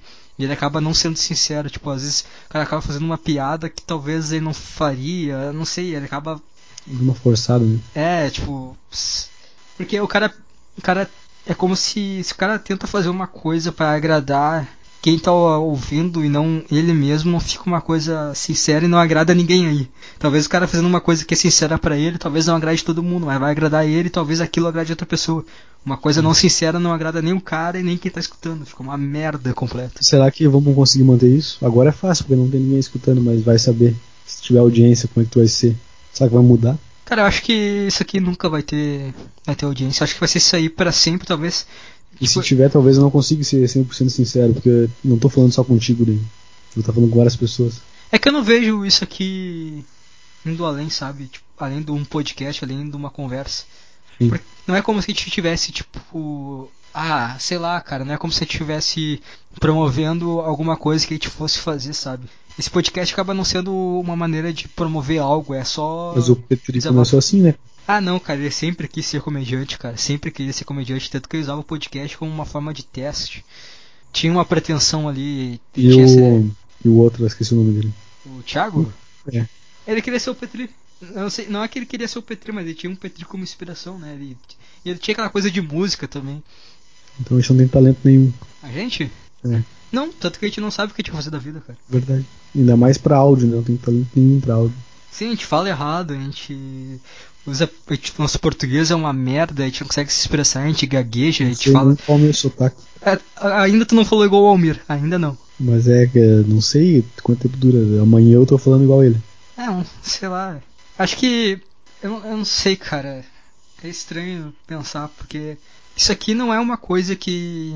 A gente não tem nada ainda. É, Eu acho que se eu estivesse escutando o podcast, eu acharia foda justamente por ser pessoas que não têm ideia ainda, sabe? Acho que esse seria o, o que me iria me atrair. Mas eu não, eu não, eu não, eu não tô gravando aqui agora com a pretensão de parecer legal pra outra pessoa. Eu tô só conversando contigo mesmo. É, né? Eu nem pensei em podcast, na verdade. É, Talvez não, no início, mas agora foda-se. eu não, sei lá, foi muito natural assim. A gente conversou, cara. Eu entendi uma coisa que eu queria entender. Eu acho que entendi. É que isso aqui vai ser muito nosso momento, sabe? A gente não, não é como se estivesse se espelhando É, tipo, em alguém. a última vez que a gente fez isso, a gente tava numa vibe mais animada, mais, mais dando risada, mais coisa assim. Agora já foi um mais sério, mais desabafo mesmo. É porque hoje, eu acho que, sei lá, o meu dia também foi, sei lá, meio estranho. A semana tá sendo meio assim também. É o calor também, essa sensação estranha, sei lá, o calor deixa assim também, não me deixa muito feliz. Agora é uma merda, bicho. Só tenho vontade de me matar no, no verão. Só que o verão é uma merda, cara, e sei lá, me sinto grudento, cara. Essa cor de papelão tá me irritando. Eu tô com uma cor de papelão nos braços, no antebraço, parece papelão molhado. Não tem como evitar, bicho? O cara sai no sol, fica queimado na hora. Não. Nem gradual. O cara se sente meio nojento, meio. parece que tá sempre suando, tá sempre grudando. É uma coisa. Verdade, cara. Mano. Esse brasileiro tomando. Acho que vai ser isso, cara. Acho que tipo, a gente vai. Sei lá, cara. é- vai ser muito pra onde a vida vai nos levar, tá ligado? Sei lá, que, se a gente fizesse esse negócio de. Se a gente conseguir fazer essa viagem juntar essa grana e fazer essa viagem. A gente vai estar criando nosso momento, sabe? Não vai ser uma coisa que vai ser copiada de alguém. Não, a gente vai ser só o nosso momento. Talvez Sim. a gente. Sabe, cara, talvez a gente vai. Talvez esse podcast nem seja. Não tenha uma duração tão grande. Talvez você chegue um momento da vida que, ah, cara, a gente entendeu aqui a nossa. E deu, acabou, não tem mais sentido gravar isso. Talvez o podcast presente seu sentido de alguma outra forma, né? Igual tu falou do trabalho, talvez o podcast tenha uma função também na nossa vida. Talvez não dure pra sempre. É uma coisa que não é como se tivesse pensado agora, a gente tá. Com que eu acho que com 5 anos. Como? A gente tá um tempão falando de gravar podcast. De verdade. Cara, faz uns, uns três anos pelo menos. Acho que mais ainda, cara. Santa Catarina eu tô faz dois? Dois ou três, não lembro mais. Não, dois, né? Dois. Eu sei que antes, acho que antes de entrar na faculdade já tinha essa ideia, cara. Antes de eu entrar na faculdade já tinha essa ideia. Eu entrei em 2016, tem uns 4 anos pelo menos, cara. Eu acho que eu tive em Santa Catarina essa ideia, cara. Tu te lembra que eu tinha gravado até aquele, aquele piloto? Ah, é verdade. Isso aí verdade. foi antes, cara, foi antes. Não, mas eu falei que eu não queria participar, lembra? Falei que não era meu negócio. Ah, então tu tá. tá surfando no meu hype, então. É Na verdade, tipo, na... até hoje eu pensei, cara, o que, que, que eu vou falar se eu não aprendi nada ainda? Naquela época, então. Acho que eu comecei por causa do pretinho, cara. Sei lá, vai ser legal essa ideia de. Então, primeiro tu gravou com o Edu, né? Gravei com o Edu. Daí tu falou pra mim, ah, não, não é meu negócio, bicho. Grava você. Ah, tu não queria fazer. Eu lembro que teve uma vez que te falou, tá, tu falou, ah, daqui a um ano a gente grava. Assim, Daqui a um ano eu vou estar preparado. nós começamos. Demorou três. Não, é um pouquinho mais só. É estranho tu pensar, tipo, pra onde que isso. Não só o podcast, digo a vida em si, tá ligado? Aonde que ela vai estar te levando. Será que tem um caminho? Oi? Será que tem um caminho? Ah, cara, tu vai ser jogado pra alguma coisa, cara. Talvez a morte. Eu acho que é o melhor caminho que tem, né? Porque, putz, livra tudo fácil. Imagina daqui a, sei lá, daqui a dois anos, tá gravando, sei lá, e um de nós morreu, aí. Ah, acho que acaba dele. Eu não ia fazer mais, sei lá. Mas aí que era a oportunidade. Verdade do quê? O cara morreu aí, agora eu tô em memória. O PAC. Começa a vender as coisas que o cara fez. Não fiz nada, não tem nada pra vender. O cara bloqueia todos os podcasts antigos e começa a cobrar. Cara, eu acho que isso aqui é, é uma autobiografia em tempo real, só que é de alguém que não é interessante, sabe? Não é alguém. É uma autobiografia comum, de uma pessoa comum. Provavelmente quando terminar, quando o cara morrer, é como se o cara tivesse escrevido assim, tipo, um livro inteiro, só que não tá encapado nem nada, aí o cara pega Cara, e joga pra cima assim as folhas. E vai estar tá vi- jogado. Acho que foi hoje eu vi a história de um filósofo que fez isso aí, só que eu não lembro nem qual filósofo era. Mas tipo, ele só escrevia um diário, assim. Aí depois que ele morreu, o bagulho tá foda pra caralho, tá ligado? Só o pensamento dele já era do caralho. Talvez a gente consiga isso. Nossa, tentando entender que nem ele. Ele tentava entender a vida e escrevia no diário dele. E daí, a partir daquilo, as pessoas conseguem ter pensamentos, melhorar as suas próprias vidas. A gente conseguiu fazer isso, mas a gente não vai manter esse nível em todo o podcast também, né, de resolver um problema da vida. Tem vezes que a gente só vai falar um monte de merda. Como é que é? Qual Achei- parte? Ah, tipo, mas se, sei lá, cara, eu não sei se. Cara, eu acho que o cara que escutar esse podcast e tiver no mesmo problema no trabalho, às vezes o cara pode estar pensando em se tornar um pau no cu e começar a sabotar o trabalho, coisa que eu pensei. Aí o cara vai, não, peraí, é, realmente não posso sabotar o trabalho. E, tipo, se ele mudar a opinião e não, não querer foder os outros, porque, porque escutou a gente conversando alguma coisa, isso já é do caralho. Mas a gente não vai ser todo assim em todo podcast, né? Em podcast a gente só vai falar um monte de merda mesmo. Esse ainda foi produtivo. É que a questão de ser produtivo ou não depende muito se alguém se identificar, tá ligado? Alguém escutar e se É identificar. isso, isso se o cara que estiver precisando escutar isso conseguir escutar isso e tiver a paciência de escutar todo o podcast. Entendeu? Sim. É mais provável que ninguém vai se beneficiar. Mas talvez não se beneficie agora, mas talvez no futuro alguém, daqui a 10 anos. Também o cara nem vai ter trabalho a 10 anos. Sei lá.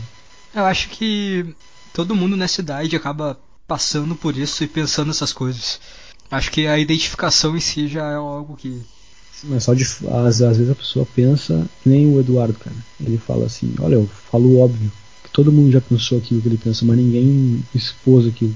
E talvez a gente tá falando, ajude uma pessoa que pensa a mesma coisa, só que não conseguiu expressar.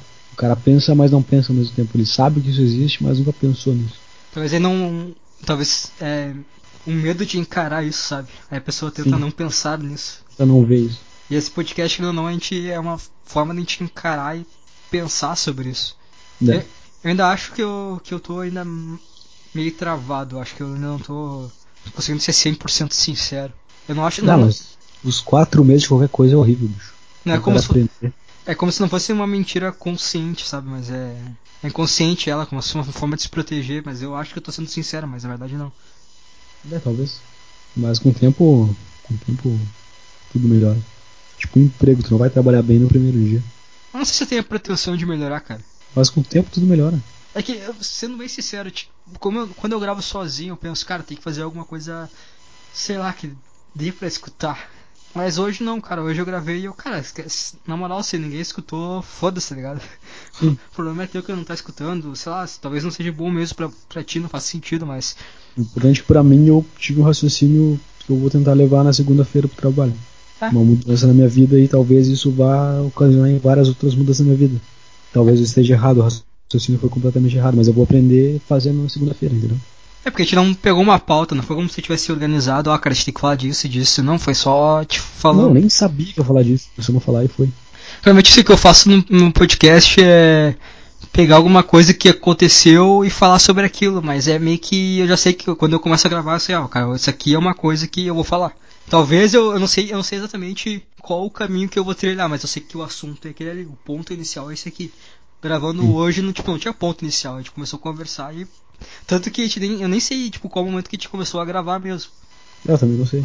Eu sei que foi o mesmo assunto durante bastante tempo, mas não sei se vai render. Foda-se. Vai ser isso aí. Mas eu acho gravar o podcast sozinho, acho que não dá por causa disso aí. Tipo, ter que. Não vai ser natural.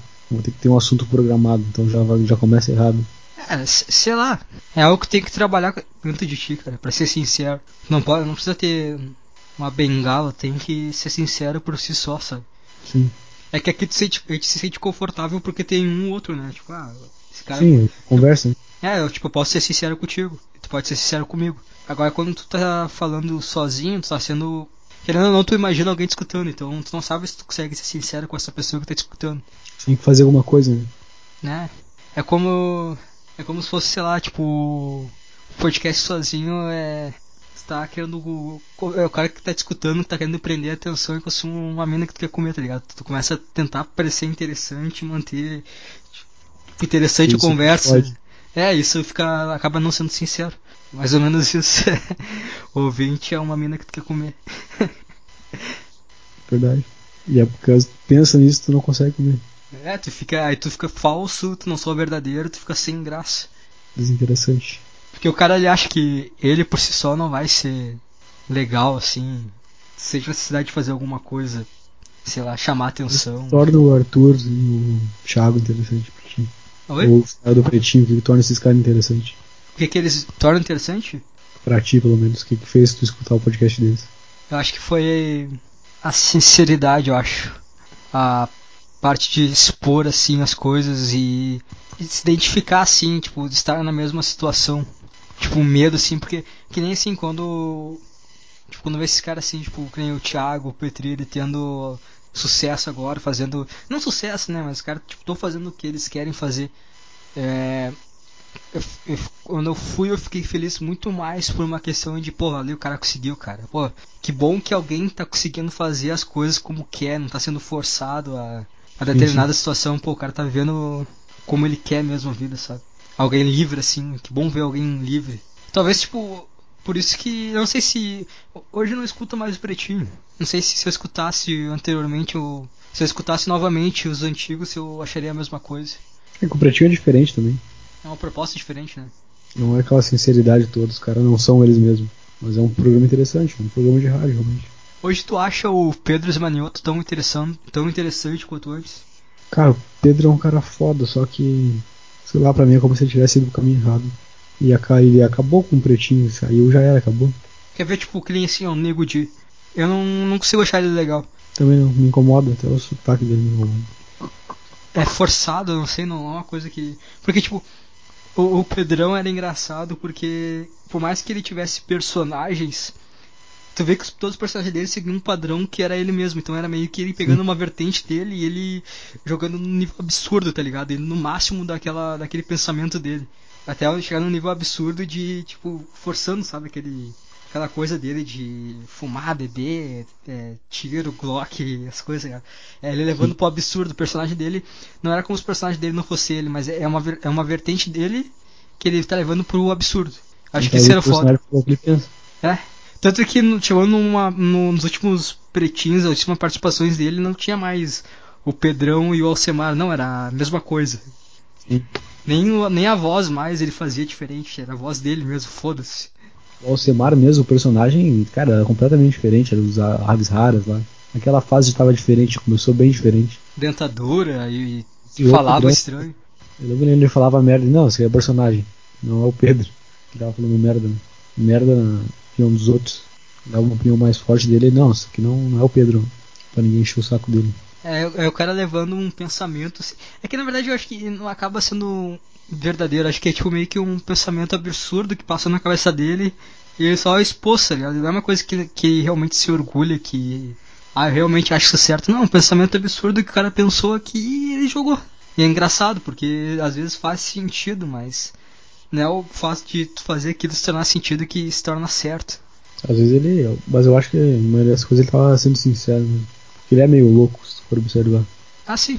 Mas ele tem um limite, tipo, na, quando, o nome, quando é o nome dele, ele tem um limite. Quando é o personagem, não. Acho que mais pra pessoa- pessoal não encher o saco dele. né? Às vezes ele pegava o personagem pra fazer uma coisa engraçada, dar uma forçada mesmo pra fazer uma piada. Malboro Kids, por exemplo. Te lembra do Pianger da época do Almir? Era do caralho agora e. Sei lá, o cara mudou completamente. Mas eu acho que ele fazia aquilo pelo dinheiro. Aí, tipo, apareceu a Globo. Ele tá, não tem por que continuar no pretinho. Talvez também o ambiente do Pretinho ali é uma coisa, eles conversando é uma coisa, mas ó, os chefes deles já são meio bosta. Assim. É porque. Depois o Pedrão enjoar. Tu vê que os caras que tinham uma boa relação ali que tinha com todo mundo era o Pedro e o Potter, né? O Pianger tinha treta com o Mr. P, coisa assim, não se davam tão bem assim. Eu acho que o Potter e o Pedrão, de certa forma, eles eram mais sincerão mesmo. Eles eram amigos, né? O Potter, o Pedro, o Arthur, o, Arthur, o Duda.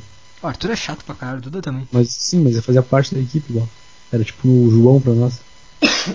Como assim? O Duda, tipo, o Vitor era nós pra nós ensino médio.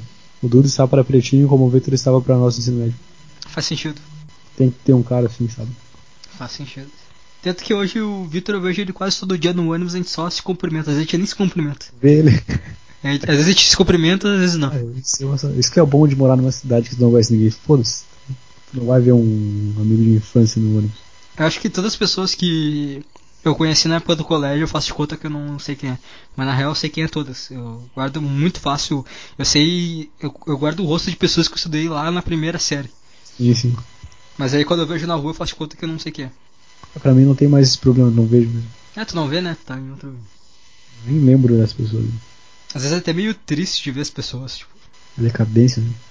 É, tu vê que foi jogado alguma coisa que não faz a menor ideia do que tá acontecendo. Só foi cuspido ali. Mas a gente também tá na mesma situação. Né? Acho que por isso que faz mal, acho que quando tu vê essa pessoa, tu vê meio que um espelho teu, aí tu. Ah, ah que merda. Que... Mas tem umas pessoas que exageram, tipo a Erika foi de longe demais. Ah, ali foi. foi um absurdo. Um extremo, né? É um espelho distorcido. É. Que eu não sei também, cara. Hum. Esses dias eu dei uma surtada fodida, eu comecei a pensar na, na minha vida assim, do início até agora. Deu um, uma sensação ruim, cara. Ruim, ruim, ruim, ruim. Em qual sentido? No sentido do tipo, cara, não faz o menor sentido as minhas atitudes, tá ligado? Não faz o menor sentido o que, que eu tô fazendo. Eu acho que eu perdi o. Perdi quem eu era há muito tempo. Há mais tempo que eu acho que eu perdi. Mas eu acho que tu nunca foi tu mesmo. Não tem como tu ser tu mesmo. Só tem como tu aprender o que é certo, o que é errado e escolher qual, pra qual lado tu vai. Tem pessoa que nem consegue aprender o que é certo e errado e só tá ali sofrendo influência dos outros e vivendo. Se mantendo vivo, na verdade, não nem vivendo. Então é como se a vida não fosse um, um jogo que tu faz o que tu quer, ele te dá opções e tu escolhe. E às vezes tu entende a regra, às vezes não entende as regras. E tu, tu é uns caras perdidos porque não entendeu as regras do jogo. Só estão ali jogando sem saber o que tá fazendo. Nem sabe o que tá jogando às vezes. É um jogo de escolha às e consequência. Assim, é, às vezes tu vê umas jogadas que tu fez no passado assim, puta, olha só que merda que tu fez, mas tu aprendeu a fazer aquela jogada, entendeu? O importante é não repetir o erro. E hoje eu aprendi a lidar com os colegas do trabalho. Se eu chegar no trabalho e for um pau no cu de novo na segunda-feira, pô, vou estar tá errando de novo a jogada, cara. Entendeu? Não vou ter absorvido nada. Já errei até agora, beleza? Não sabia que tinha essa regra aí. Agora eu sei. Agora tem que mudar. Se continuar errando é. Aí que, é, aí que é foda. Aí que é o pecado, na verdade. E eu falo que pessoa que não quer nem, às vezes, se recusa a aprender para não ter que melhorar. Por causa da preguiça. Não sei porque isso me lembrou a história de, de um colega meu de trabalho que ele falou que ele namorou uma, uma guria que a família dela era testemunha de Jeová.